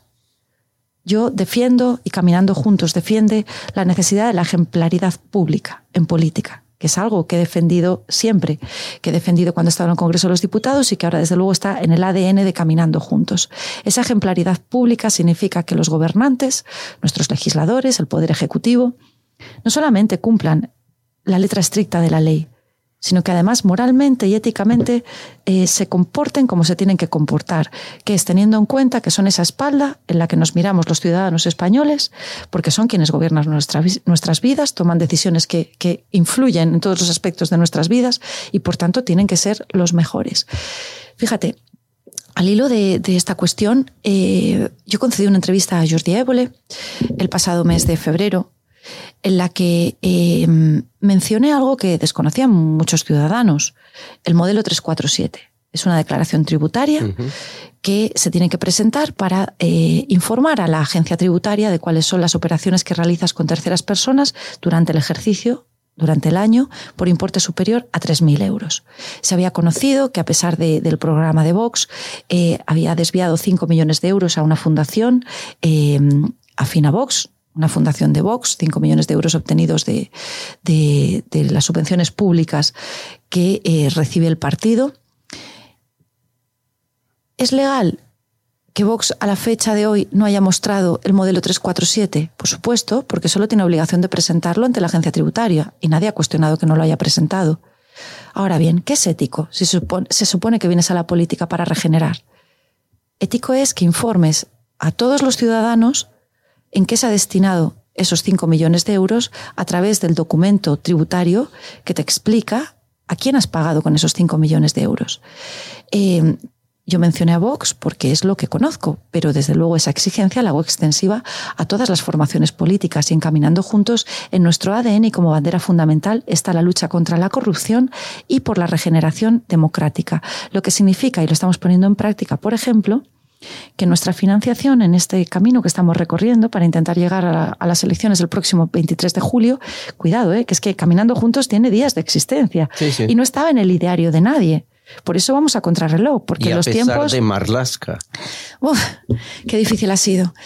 Pero los tiempos únicamente los tenía el presidente del gobierno Sánchez en la cabeza y estoy convencida que la decisión la tomó y que fue honesto cuando dijo que la tomó a la vista de los resultados eh, de las elecciones autonómicas y municipales. A partir del momento en el que el pasado lunes anuncia que hay convocatoria anticipada de elecciones es cuando eh, todos todos tenemos que tomar nuestras decisiones. En el caso de Caminando Juntos, tuvimos una tarde noche de reflexión eh, y al día siguiente yo una noche eh, sin dormir, redactando toda la documentación legal para poder registrar al día siguiente eh, toda la documentación legal para que naciese un nuevo partido político, Caminando Juntos, que desde luego hasta que ayer recibimos el visto bueno de interior ha sido un camino muy difícil. Lo dije, o grilletes o partido, porque en la defensa de la democracia, en la defensa de la democracia, hay quien dice entre la espada y la pared, elijo espada, encaminando juntos lo hemos demostrado. Es- es- estamos viviendo una época política eh, muy radicalizada, en la que nos hemos acostumbrado a que llegue a político y alto cargo, a ministro o a presidente de gobierno, no el mejor y el más preparado, sino el que da mejores empujones, el que eh, pelotea más al líder. Eh, acaban siendo personas pues eh, con todos los respetos, pero Irene Montero es psicóloga, eh, gente con, con poca preparación, la que acaba en cargos públicos intentando dar clases incluso a magistrados del Supremo. Esta, esta, esto hace eh, que mucha sociedad eh, tenga una directa desafección de la política, se separe, entienda que esto es un negocio para unos cuantos que se siguen dando codazos para llegar al poder. ¿De verdad caminando juntos va a romper con esto? ¿Y cómo? Porque parece que está aceptado por el, poder eh, político, económico, incluso por los medios de comunicación, que ya nadie pone en duda a alguien que alcance el liderazgo eh, de esta forma, y no por méritos. Fíjate, eh, nosotros somos muy conscientes cuando tomamos la decisión de dar un paso al frente porque era el momento del todo o nada. Y me permite tu pregunta eh, poder explicar, ¿no? Y gracias a vuestros micrófonos, por qué hemos decidido eh, irrumpir en el tablero político, dando una alternativa, esperemos si conseguimos reunir las firmas necesarias el próximo 23 de julio. Hemos sido muy conscientes que dábamos un paso al frente y nos metíamos en el epicentro del fuego cruzado entre los dos grandes bloques del bipartidismo, el bloque derecho y el bloque izquierdo, porque nosotros consideramos que otras formaciones políticas que surgieron precisamente para intentar hacer frente a la partitocracia, o eso pretendían, o eso decían, se han acabado convirtiendo en muletas de ese bipartidismo. Y me refiero ya a las dos formaciones que están en los extremos, Vox y Podemos. No podemos mencionar a Ciudadanos porque ha decidido renunciar a las banderas que enarbolaba, no presentándose a las próximas elecciones del 23 de julio. Ahora mismo, si no surge una formación política que se ponga en medio de los dos grandes bloques del bipartidismo, tendremos más de lo mismo. ¿Y a qué nos ha llevado el más de lo mismo? Nos ha llevado a que el debate político cada vez esté más radicalizado, más, poli, más radicalizado y extremo. Desde luego, encaminando juntos tenemos muy claro que nosotros no estamos en el que te vote chapote. No estamos en el que te vote chapote, estamos en el que España salga a flote. No venimos a hablar de los políticos ni de los partidos políticos, venimos a combatir la partitocracia como si fuéramos los 300 en la batalla de las Termópilas. Somos muy conscientes de, de, de, de la pasión que hay, pon, hay, que poner a este proyecto porque nos, lo, nos pone a prueba cada día en cada reto que estamos superando. Los obstáculos están siendo extraordinarios. Hablabas de, de, de, la poca preparación en la política por parte de nuestros gobernantes. Fíjate, yo creo que, que ese análisis quedaría incompleto y, y, y hay que poner en valor que no se trata de tener más o menos estudios. No se trata de tener más o menos estudios. Yo tengo el ejemplo en mi madre, eh, no tiene estudios superiores, ella tuvo que, que, ejercer una profesión cuando nos quedamos solas en casa, mi madre, mi hermana y yo, y te puedo asegurar que tiene una sabiduría de la calle, que es lo que a mí me, vamos, no sería quien soy si no fuera por esa sabiduría y esa experiencia que mi madre nos ha transmitido a las dos. Yo siempre digo, el gobierno de Rajoy, eh, anterior al actual gobierno del Partido Socialista en coalición con Podemos, era un gobierno que estaba formado por, grandes tecnócratas. Y sin embargo, y sin embargo, fue un gobierno que demostró que hacía unas leyes perfectas, pero que gobernaba sin corazón. Y voy a poner un ejemplo muy, muy concreto. En 2012, mientras se rescataba las cajas de ahorros saqueadas por políticos y sindicalistas, mientras se les rescataba con 64.000 millones de euros, se permitía que hubiera una media de 512 desahucios diarios de personas, además, que, que, no eran en su inmensa mayoría personas en situación de exclusión social, sino personas de clase media que por una coyuntura accidental, por unas circunstancias muy concretas, no pudieron pagar sus hipotecas y vieron cómo se quedaban sin sus casas, dando lugar a no pocos suicidios. Gobernaron sin corazón, caminando juntos es un proyecto, un movimiento transversal de marcado carácter social, que lo que quiere poner el foco, donde quiere poner el foco, el epicentro, es en las personas. Por eso te digo muy gráficamente que no estamos en el que de bote chapote, estamos en el que España salga a flote. Y además, como hay que hacerlo, como nosotros consideramos que hay que hacerlo, caminando España con el pie derecho y con el pie izquierdo, sin ningún tipo de complejo a la hora de abanderar justas causas que levanta la derecha, el centro y la izquierda, siempre y cuando sean causas que sirvan a la ciudadanía. Nosotros estamos en lo importante, en la cesta de la compra, en la inflación, en la vivienda pública, en permitir que nuestros jóvenes puedan tener una esperanza de futuro, que puedan formar una familia, aquellos que quieran hacerlo, pero que hoy están impedidos porque a lo máximo que pueden aspirar es a compartir un piso con sus compañeros hasta la edad de 30, 35 años y ver qué baldosa en la nevera eligen. esa es la, la, la esperanza que hoy se está trasladando a nuestros jóvenes. Pretendemos bajar los decibelios del debate. Porque ¿sabes qué ocurre? Yo siempre, cuando estaba en el Congreso de los Diputados, decía, madre mía, ¿cómo lo hicieron en la etapa de la transición? Para ponerse de acuerdo, sentarse en una mesa y dialogar personas de tan distintas y diferentes ideologías. Yo miraba a mi entorno, me miraba a mí misma, miraba a mi, a mi ex partido y decía, hoy es imposible que nos pudiéramos sentar en una mesa, eh, es que ya no te quiero decir personas de Podemos y Vox. Muchas veces, muchas veces, eh, las principales tensiones y las principales de, eh, faltas de, de decoro y descalificaciones eran entre Vox y el Partido Popular. Que yo es algo que he criticado ahora cuando estoy siendo víctima de un acoso orquestado. A Santiago Abascal se le respetó por parte del Partido Popular cuando decidió formar su propio partido político. Okay, round two. Name something that's not boring. A laundry? Ooh, a book club. Computer solitaire, huh? Ah, oh, sorry, we were looking for Chumba Casino. That's right. ChumbaCasino.com has over 100 casino style games. Join today and play for free for your chance to redeem some serious prizes. ChumbaCasino.com. No purchase necessary. Full prohibited by law. 18 plus terms and conditions apply. See website for details. With the Lucky Land slots, you can get lucky just about anywhere. This is your captain speaking. Uh, we've got clear runway and the weather's fine, but we're just going to circle up here a while and uh, get lucky. No, no, nothing like that. It's just these cash prizes add up quick. So I suggest you sit back, keep your tray table upright, and start getting lucky. Play for free at LuckyLandSlots.com. Are you feeling lucky? No purchase necessary. Void where prohibited by law. 18 plus terms and conditions apply. See website for details. Cuando decidió dar una alternativa a los españoles, y además haciéndolo como lo hizo, insultando a esa antigua formación. En mi caso, no hay insulto. Es más, aprovecho para trasladar, porque sé que buena parte son oyentes vuestros, todo mi cariño, todo mi cariño a las bases, a los militantes de Vox, que desde luego siguen estando en mi corazón. Grand Canyon University makes earning your degree possible with over 130 academic programs for traditional campus students, with more than 80 bachelor's programs offered online. GCU provides you with the personal support you need, from complimentary unofficial transcript evaluations within 24 business hours to scholarships, academic support, and your GCU graduation team, led by your own university counselor. Find your purpose at GCU. Private, Christian, affordable. Visit gcu.edu. ¿Qué es lo que ocurre? Para mí Vox ha dejado de ser alternativa. Y lo dije en septiembre y lo reitero ahora. Un partido excluyente no puede ser alternativa.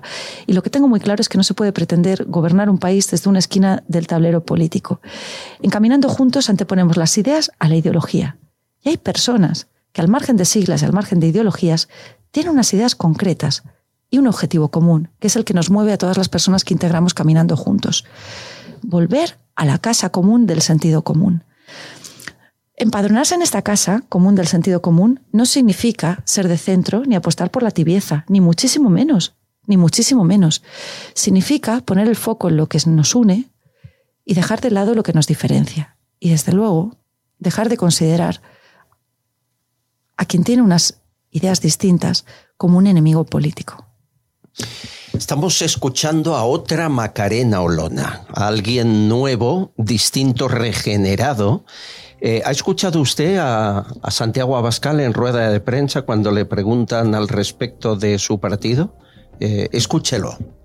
La semana pasada se registró en el Ministerio del Interior un nuevo partido, Caminando Juntos, cuya líder, Macarena Olona, le ha retado públicamente a, a un cara a cara. No sé si, si ha estudiado la propuesta. España está en una situación verdaderamente seria. Muy seria. Vamos a hablar de las cosas serias. ¿Alguna pregunta más? ¿Qué le parece esta reacción? ¿La había oído? Lo escuché, lo escuché y, y la verdad es que, como te decía antes, yo no sé si el Partido Popular eh, utilizó estas descalificaciones hacia, hacia Vox y hacia el propio Santiago cuando, cuando, oye, legítimamente, porque esto es la democracia, decidió emprender su propio camino con una formación política eh, distinta. Yo el respeto, fíjate, ni siquiera lo voy a pedir para mí, a nivel personal, porque yo soy la menos importante.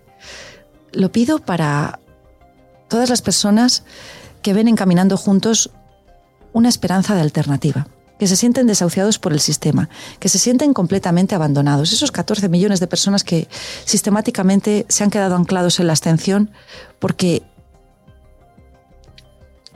las mentiras, los engaños han sido constantes. A esas personas particularmente nosotros pretendemos llevarles eh, una alternativa, porque al igual que a mí me ocurrió, yo no entré en Vox desde la derecha. Yo soy, como miles de ciudadanos, una persona que desde que puedo ejercer el derecho de voto he votado al Partido Socialista, al Partido Popular y a Ciudadanos, las distintas formaciones políticas que estaban concurriendo cada como vez que... Millones de como millones de españoles. ¿A quién he votado? Porque yo nunca he militado en un partido político. El primer mitin al que asistí fue el que di yo. Eh, en Granada como candidata al inicio de, de la campaña, bueno, pre-campaña de abril de 2019. Yo no he sido cautiva de ninguna formación política y encaminando juntos pretendemos que la actual situación política española, en la que por desgracia una buena parte de los votantes se han convertido en auténticos hooligans de equipos de fútbol, que apoyan a sus partidos, hagan lo que hagan, defrauden como defrauden. Nosotros pretendemos tra trasladar una alternativa a los millones de personas que eh, lo que quieren es dejar de sentirse abandonados por el sistema. Tú me dirás, Maca, entonces ¿esto qué significa? Maca, con todo el cariño del mundo, si me lo permites. Eh, ¿Significa que te has vuelto antisistema? ¿Que caminando juntos es antisistema? Yo te voy a responder abiertamente. En mi caso particular, soy una mujer con un corazón rojo, eh, lleno de, de conciencia social, como es el ADN de Caminando Juntos, pero con una cabeza de leyes, una mujer de ley y orden. En el ADN de Caminando Juntos está defender el principio de autoridad, la ley y el orden, la seguridad. Pero sí que me siento profundamente anti el actual sistema. Y ese también es ADN de Caminando Juntos. Uh -huh.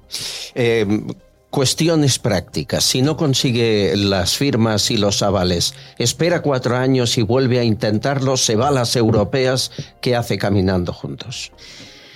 Bueno, es un escenario que ahora mismo ni siquiera quiero plantearme porque es tal el esfuerzo que estamos haciendo, es tan dura la batalla que estamos librando contra el sistema, que tiene todo eh, montado para que ganen los de siempre. Precisamente el hecho de que un nuevo partido pueda eh, participar en unas elecciones y que necesite las firmas de bien el 0,1% si es un partido o el 1% si es una agrupación de electores, se introdujo por primera vez en nuestro ordenamiento jurídico en el año 2011 con el acuerdo del bipartidismo para dificultar que hubieran más actores en la esfera política. Y contra eso estamos luchando con uñas y dientes, revolviéndonos, para, para intentar seguir al lado de las personas que, que, sí que te voy a decir una cosa. Ahora mismo se está registrando eh, los representantes provinciales ante la Junta Electoral Central de las candidaturas de Caminando Juntos, porque hoy era el último día que se podía hacer. Por eso mintió el Ministerio del Interior, mintió Marlasca cuando dijo que no era verdad que ayer fuese el último día en el que podíamos inscribir el partido político en el Ministerio del Interior. Se le olvidó un plazo, un plazo electoral esencial y es precisamente este, si no hubiésemos tenido inscrito el partido político, la Junta Electoral ya nos había comunicado que nos denegaban la designación del representante provincial, con lo cual podríamos haber tenido la semana que viene inscrito el partido político, pero no habríamos podido concurrir a las elecciones del 23 de julio. Cago en 10, es que yo no entiendo cómo Marlasca, que ya me conoce, no tiene en cuenta que el diablo está en los detalles y que mira, como política ahí está mi actividad parlamentaria y la que espero que pueda estar en un futuro próximo. Pero lo mío son las leyes que descalifique con esa ligereza me parece un acto de temeridad y sobre todo de mucha soberbia. Pero a lo importante, ha sido tal la avalancha de apoyos, de peticiones de participación en el proyecto que hemos recibido desde que la semana pasada anunciamos eh, que tirábamos para adelante al todo o nada para dar una alternativa y colocarnos en mitad del bloque del bipartidismo, que hemos tenido que ampliar las circunscripciones por las que va a concurrir caminando juntos. Y estoy muy satisfecha y estoy muy contenta porque eh, las personas que están encaminando juntos están demostrando una audacia y una valentía y sobre todo, que es de lo que se trata, un amor por España, un amor por España, que no me quiero plantear qué es lo que va a suceder eh, si el próximo 23 de julio no, no, conseguimos concurrir porque no hemos conseguido las firmas. No estamos en ese escenario, estamos al todo nada y, y ahora estamos con un único escenario, que es conseguir esas firmas. La última pregunta, Macarena Olona, ¿no ha, ¿no ha, tenido usted una vida fácil? ¿Se ha esforzado contra viento y marea ya en la familia, luego en los estudios, más tarde en el partido y ahora emprendiendo una acción en solitario que podría haberse evitado y, y vivir mucho más tranquila? Eh, pensando en quién hace todo eso, pensando en quién o en qué hace todo eso. Eh, su madre, su familia, España? ¿Cuál es el, el motor que le permite seguir ahí batallando contra viento y marea? Bueno, yo decidí dar un paso al frente en la política en 2019 con el único proyecto que, que desde luego eh, eh, yo depositaría mi confianza en aquel momento, Vox porque era la antítesis del partido político y se calificaba como movimiento social y patriótico, algo que en la actualidad eh, no es así. Y por eso eh, abandoné dicho proyecto, que no mis ideales y mis principios, esa es la diferencia. Precisamente para mantenerme fiel a mis principios, abandoné un proyecto que ya no me representaba y que ya no representaba la defensa de España en la amplitud que yo considero que hay que tener. Di ese paso al frente en el ámbito político porque España me dolía demasiado. O sea, yo decidí saltar a la arena política principalmente por la cuestión territorial, por lo que habíamos vivido el 1 de octubre, por ver a nuestras fuerzas y cuerpos de seguridad enviadas en el barco Piolín a un auténtico matadero, eh, por esa traición a, a, a quienes se sienten eh, que Cataluña forma parte de España, como es mi caso y como es el caso de millones eh, de personas en Cataluña. Por eso decidí dar un paso al frente en el ámbito político. Decidí apartarme de Vox por las razones que he explicado.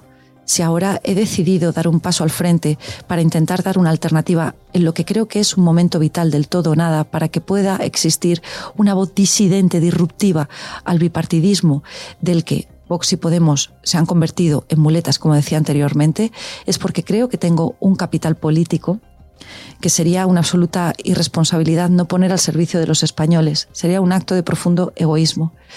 Eh, porque tengo voluntad de servir al bien común, Soy servidora pública, por eso posité al cuerpo de la abogacía del Estado y como servidora pública me mantengo en la actualidad en el ámbito político.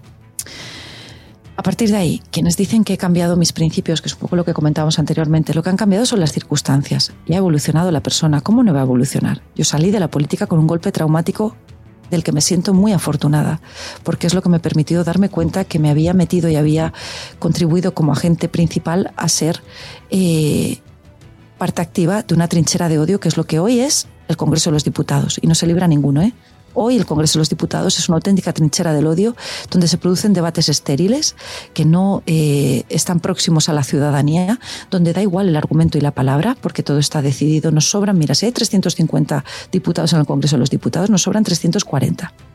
Porque eh, como hay 10 grupos parlamentarios, bastaría que hubieran 10 representantes de esos grupos parlamentarios y nos ahorraríamos el dineral público eh, un mínimo de 80.000 euros para cada diputado, que nos cuesta a todos los españoles hasta los 340 restantes. Fíjate, yo pongo el ejemplo con Rosalía. Yo eh, personalmente te lo voy a, te lo voy a decir. Eh, Rosalía tiene unos orígenes con el mal querer, que es lo que a mí me apasiona. Lo escucho cada mañana. También la, una de sus últimas canciones, súper romántica, Beso, que me apasiona. Yo, la Rosalía de Motomami, no es la que más me gusta. Estoy en sus orígenes que es la Rosalía que me apasiona. Reitero. Rosalía es Rosalía, pero tiene distintos registros. Rosalía ha evolucionado, Rosalía ha experimentado y Rosalía nos muestra distintas versiones sin renegar de ninguna de ellas. Yo soy pasión. Desde que salgo de la política activa con Vox, he recorrido mi propio camino, teniendo muy claro que tenía que reconstruir algunos puentes dinamitados. He pedido disculpas en lo que creía que debía pedirlas y por encima de todo, he dado las gracias a los españoles por haberme permitido darles voz en el Congreso de los Diputados. Y doy las gracias a todas las personas que me han sujetado en este camino, que no ha sido sencillo, que ha incluido eh, el iniciar un proceso penal por amenazas, por eh, difusión de un audio sexual falso, por un acoso orquestado que se mantiene en la actualidad. Si yo me he podido mantener en pie, no te quepa la menor duda, es por las personas de mi entorno más inmediato que me sujetan, pero también por las múltiples muestras de cariño que yo encuentro cada día y lo considero un privilegio inmerecido cada vez que piso la calle y a través de mis redes sociales. Eso es lo que me sostiene y me sujeta. Eso y el amor por España que es el mismo que tenía en 2019, que es el mismo que me ha llevado a asumir dos tesis profesionales en mi carrera profesional, cuando he tenido que defender hasta las últimas consecuencias los intereses de los españoles y mis principios, y que es el motor principal que me guía en mi camino, hasta donde los españoles quieran. Y te digo una cosa, estoy preparada personalmente personalmente para someterme a juicio el próximo 23 de julio, si, si los españoles así lo quieren, dándonos, nuestras firmas, dándonos las firmas necesarias y que sean los españoles quienes decidan si verdaderamente es el final del camino, en mi caso particular, pero que no sea ningún marichulo que me mande a casa. Señores, nos vamos a quedar con esa Rosalía original que le gusta tanto a Maca, le puedo llamar Maca ya, a Macarena Olona y agradeciendo sus minutos, su tiempo. Usted está demostrando algo que este país no sé si está preparado para entender y es que eh, los seres humanos podemos cambiar y mejorar y evolucionar. Eh, y en eh, la España de, este siglo XXI eso es difícil de entender en una política donde van a servirse, no a servir, y que nos ha quitado la ilusión a muchos. Es usted muy valiente. Salga como salga la aventura. Felicidades. Muchísimas gracias.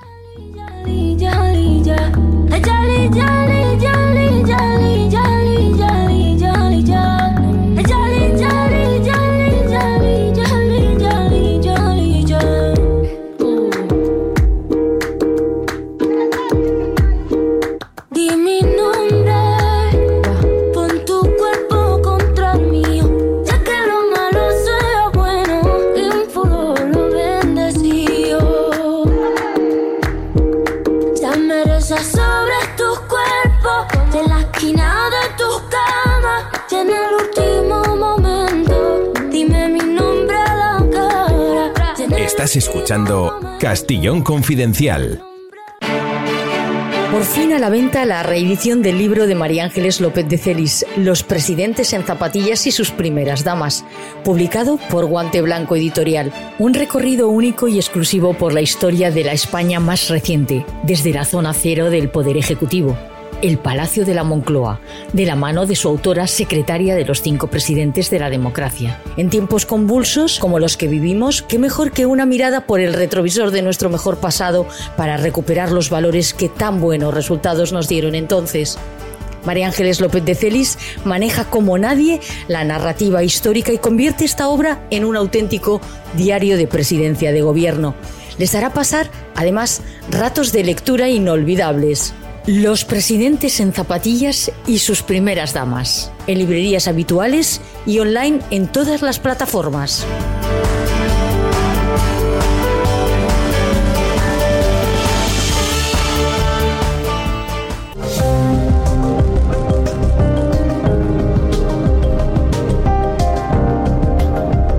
Bueno, me vais a permitir, Esteban Urreiztieta, subdirector del Mundo, encantado de saludarte. escuchen la entrevista más buscada.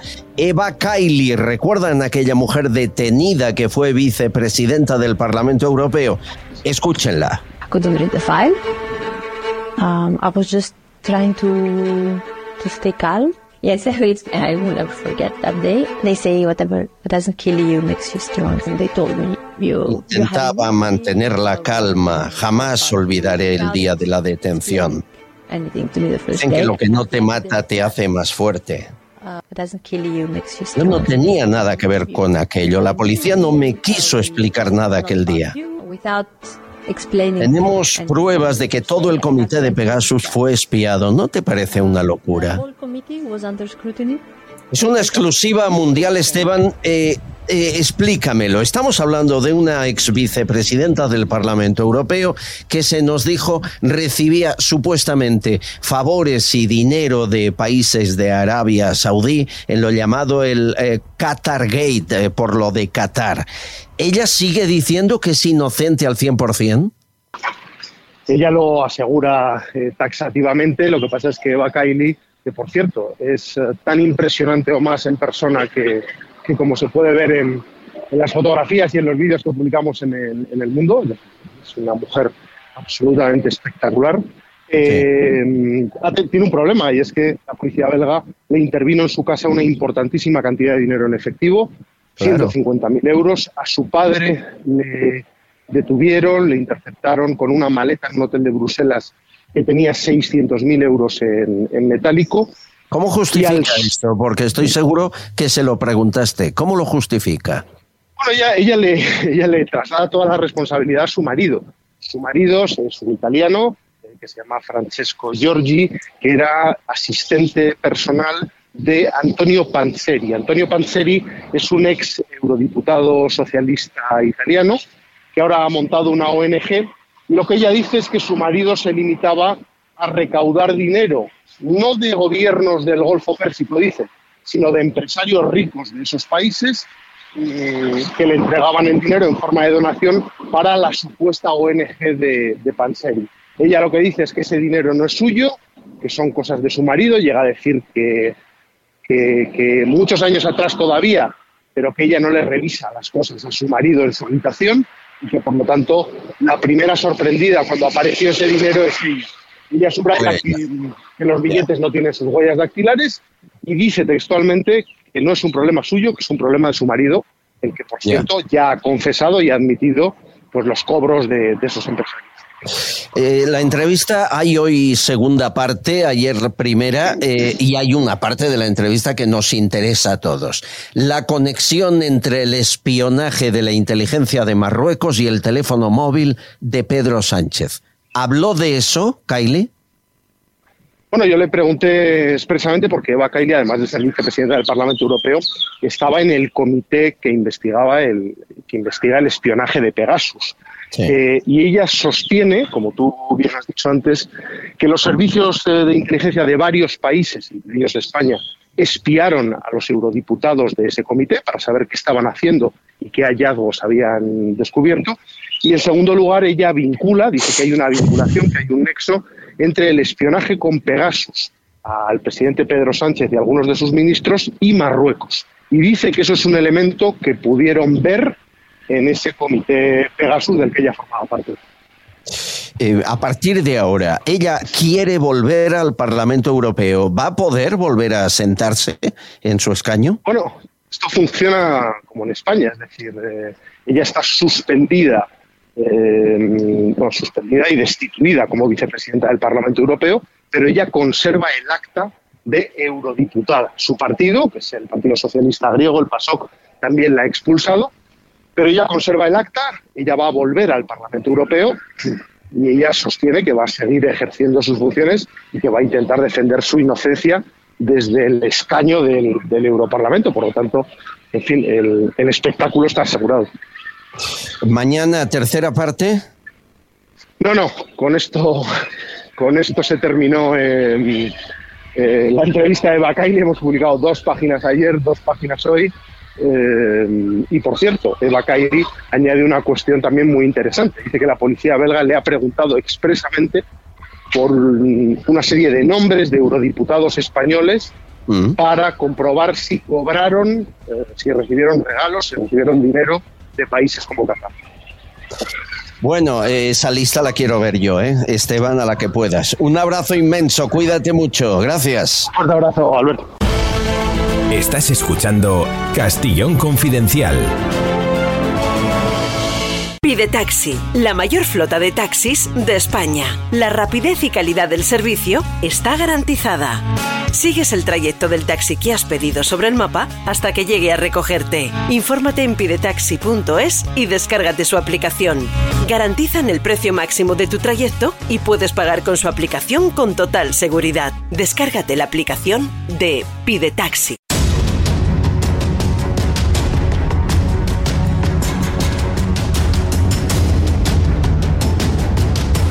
Enrique Riobó, propietario de Canal 33, el hombre eh, que hizo la tuerca de Pablo Iglesias. ¿Cómo estás, don Enrique? ¿Qué tal está? Buenas tardes, encantado de saludar a todos los espectadores y especialmente a ti, Albert, un placer. Bueno, eh, por cierto, ¿alguna vez le han entrevistado y no ha acabado hablando de Pablo Iglesias? Mm, no recuerdo, no recuerdo. Eh, yo cada vez que le, que le tengo eh, en el programa y sabe que me gusta mucho en televisión, en radio, invitarle, le pregunto de si... por favor, de bueno, que me, hago muy mayor. Muchas gracias, Enrique. Cada vez que te entrevisto, la primera pregunta que te hago es si ya te han denunciado, porque claro, declaraciones, libros, artículos, programas de televisión en los que tú has contado tu experiencia con Pablo Iglesias, el dinero negro que se movía, cómo intentaron comprar tu cadena. ¿Ha llegado ya esa denuncia después de 10 años hablando de ello o no?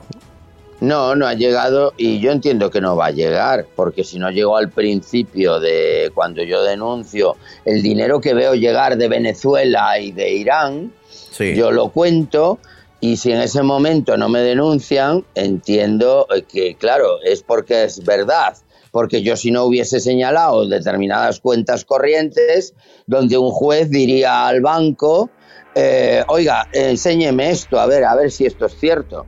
Y claro, eso evidentemente eh, ya les hundiría del todo. Bueno, ya, ya están en camino, ¿no?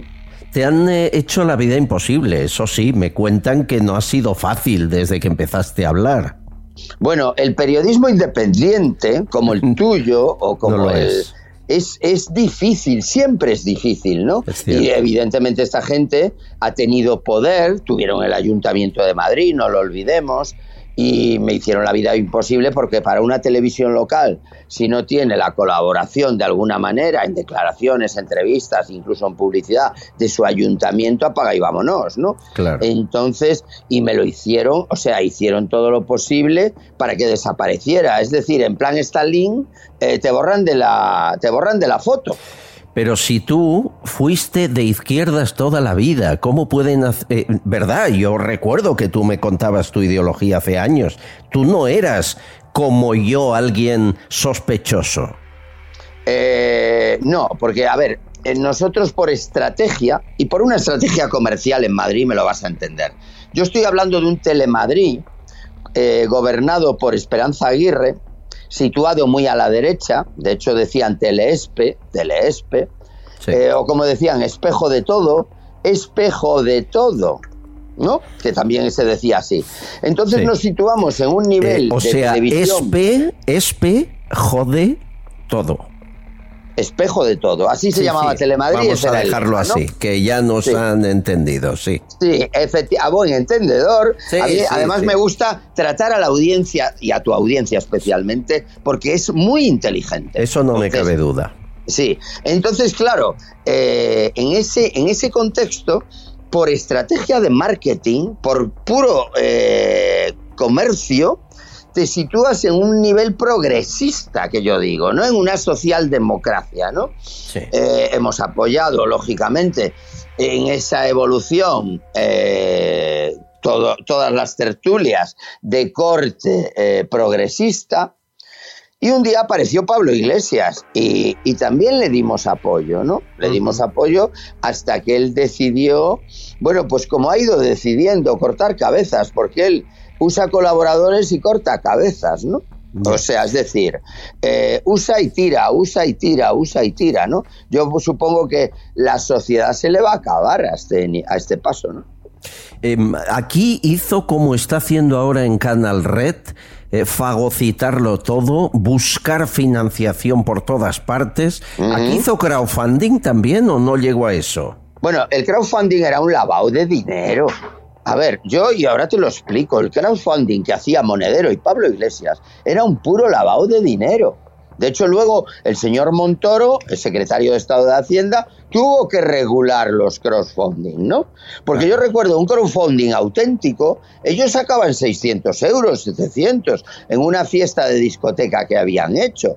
¿Qué Sí. ocurre? Tú haces un crowdfunding, si recibes dinero de Irán y de Venezuela y lo metes en ese crowdfunding, estás lavando dinero.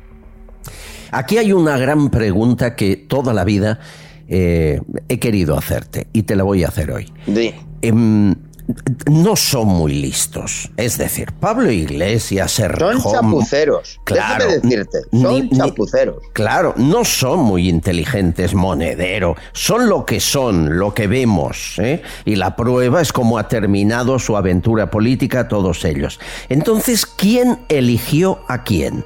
¿Venezuela eligió a estos tontos útiles para influir? ¿Fueron ellos que engañaron a Venezuela? ¿Quién eligió a quién? Porque me, se me hace extraño que llegaran tan arriba en Venezuela o tan arriba en Irán, siendo lo que eran, tan Te lo, cortitos. te lo- sí, yo te lo resumo fácilmente favor. porque además a mí me lo explicaron los dos, ¿no? Eh, Venezuela, Ecuador de Correa, el, eh, Perú, y tal, todos estos eh, países, los, los dirigentes populistas que llegan a esos países piden ayuda a la Universidad Española para dar a su mensaje populista cierto aire constitucionalista de textos legales y ahí Monedero, que es muy avispado, ¿vale? Ofreció siempre colaborar a través del CEPS, a través de distintas eh, escudos, por así decir, o distintas coartadas para eh, obtener un buen dinero. Él siempre dice, yo hago trabajos, informes que nadie vio para Venezuela, para Ecuador, para todos estos países y, de- y les financian. Porque claro, llevar la tarjeta de visita de una universidad española es importante en Hispanoamérica. Hay que, hay que ponerse en la piel de estos dirigentes populistas, ¿no? Claro, claro, Eh, lo que era eh, Chávez, lo que era Correa, lo que era, eh, sabemos, ¿no? Entonces ellos pedían ayuda a la Universidad Española y, y- y el club de Errejón, Monedero, eh, Pablo Iglesias, pues ahí funcionó a tope. Sí, sí, sí, sí. Eh, Todo esto no te lo han contado, tú lo has vivido. lo viví y me lo explicaban, ¿no? Incluso eh, yo siempre describo que allí el valor en Venezuela, el valor de la vida era muy relativo. Un día un autobús perdió los frenos, se llevó a cinco personas a la tumba y allí seguían como si nada. O sea, es decir, es otra cultura que buscaba justificación en textos legales en la Universidad Complutense. Es tremendo eh, lo que cuentas, porque contando lo que cuentas y explicando lo que explicas, sin haberte escondido jamás, con pruebas, con, con datos, con detalles, ni eh, jamás se les ha podido llevar a un tribunal, ante un tribunal, para que dieran respuesta del presunto blanqueo de dinero, de, del cobro de fondos de, de otros países, se van a ir de la política que están ya en la puerta de salida. Eh, de rositas. ¿No te parece increíble? Claro, sí, me parece increíble, pero bueno, al final dicen que el tiempo es sabio y que el tiempo coloca las cosas en su sitio, ¿no? Lo que pasa es que, claro, aquí ha pasado 10 años, ¿no? Y realmente en 10 años el destrozo a este país, yo creo que al final la ciudadanía les deberíamos de pedir explicaciones por algunos destrozos importantes, ¿no? Y yo creo que eh, al final se hará balance, porque se va a hacer y se analiza. Todo esto está muy reciente, ¿no? Pero el destrozo a este país es importante. Y hombre, que lo hagan con dinero de Irán y que lo hagan con dinero de Venezuela, tela marinera, ¿no? Con eso me quedo. Enrique Riobo, ha sido un placer tenerte. Gracias, Muchas amigo. gracias, Albert, a tu disposición Mucha y de suerte. todos los oyentes. Estás escuchando Castillón Confidencial.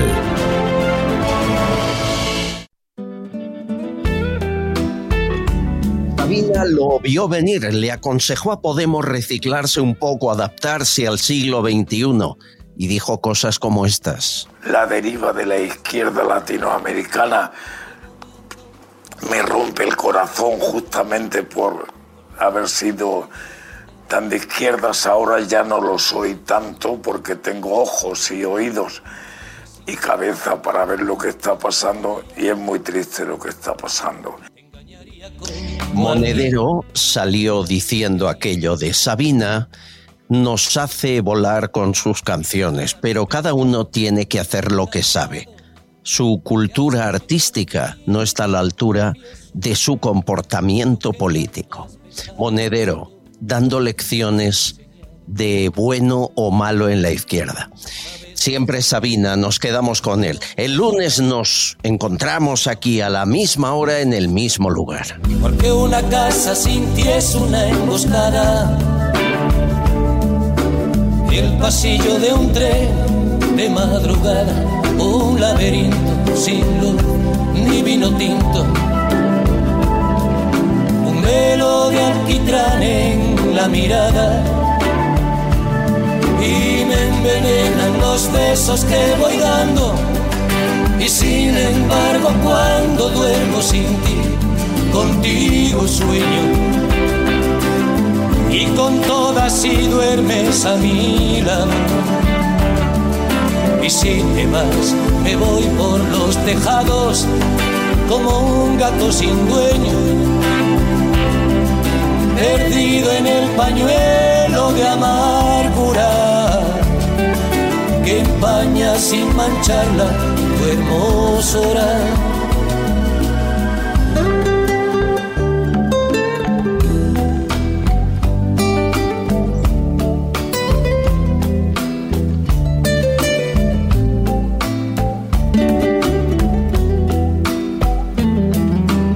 No debería contarlo y sin embargo, cuando pido la llave de un hotel y a medianoche encargo un buen champán francés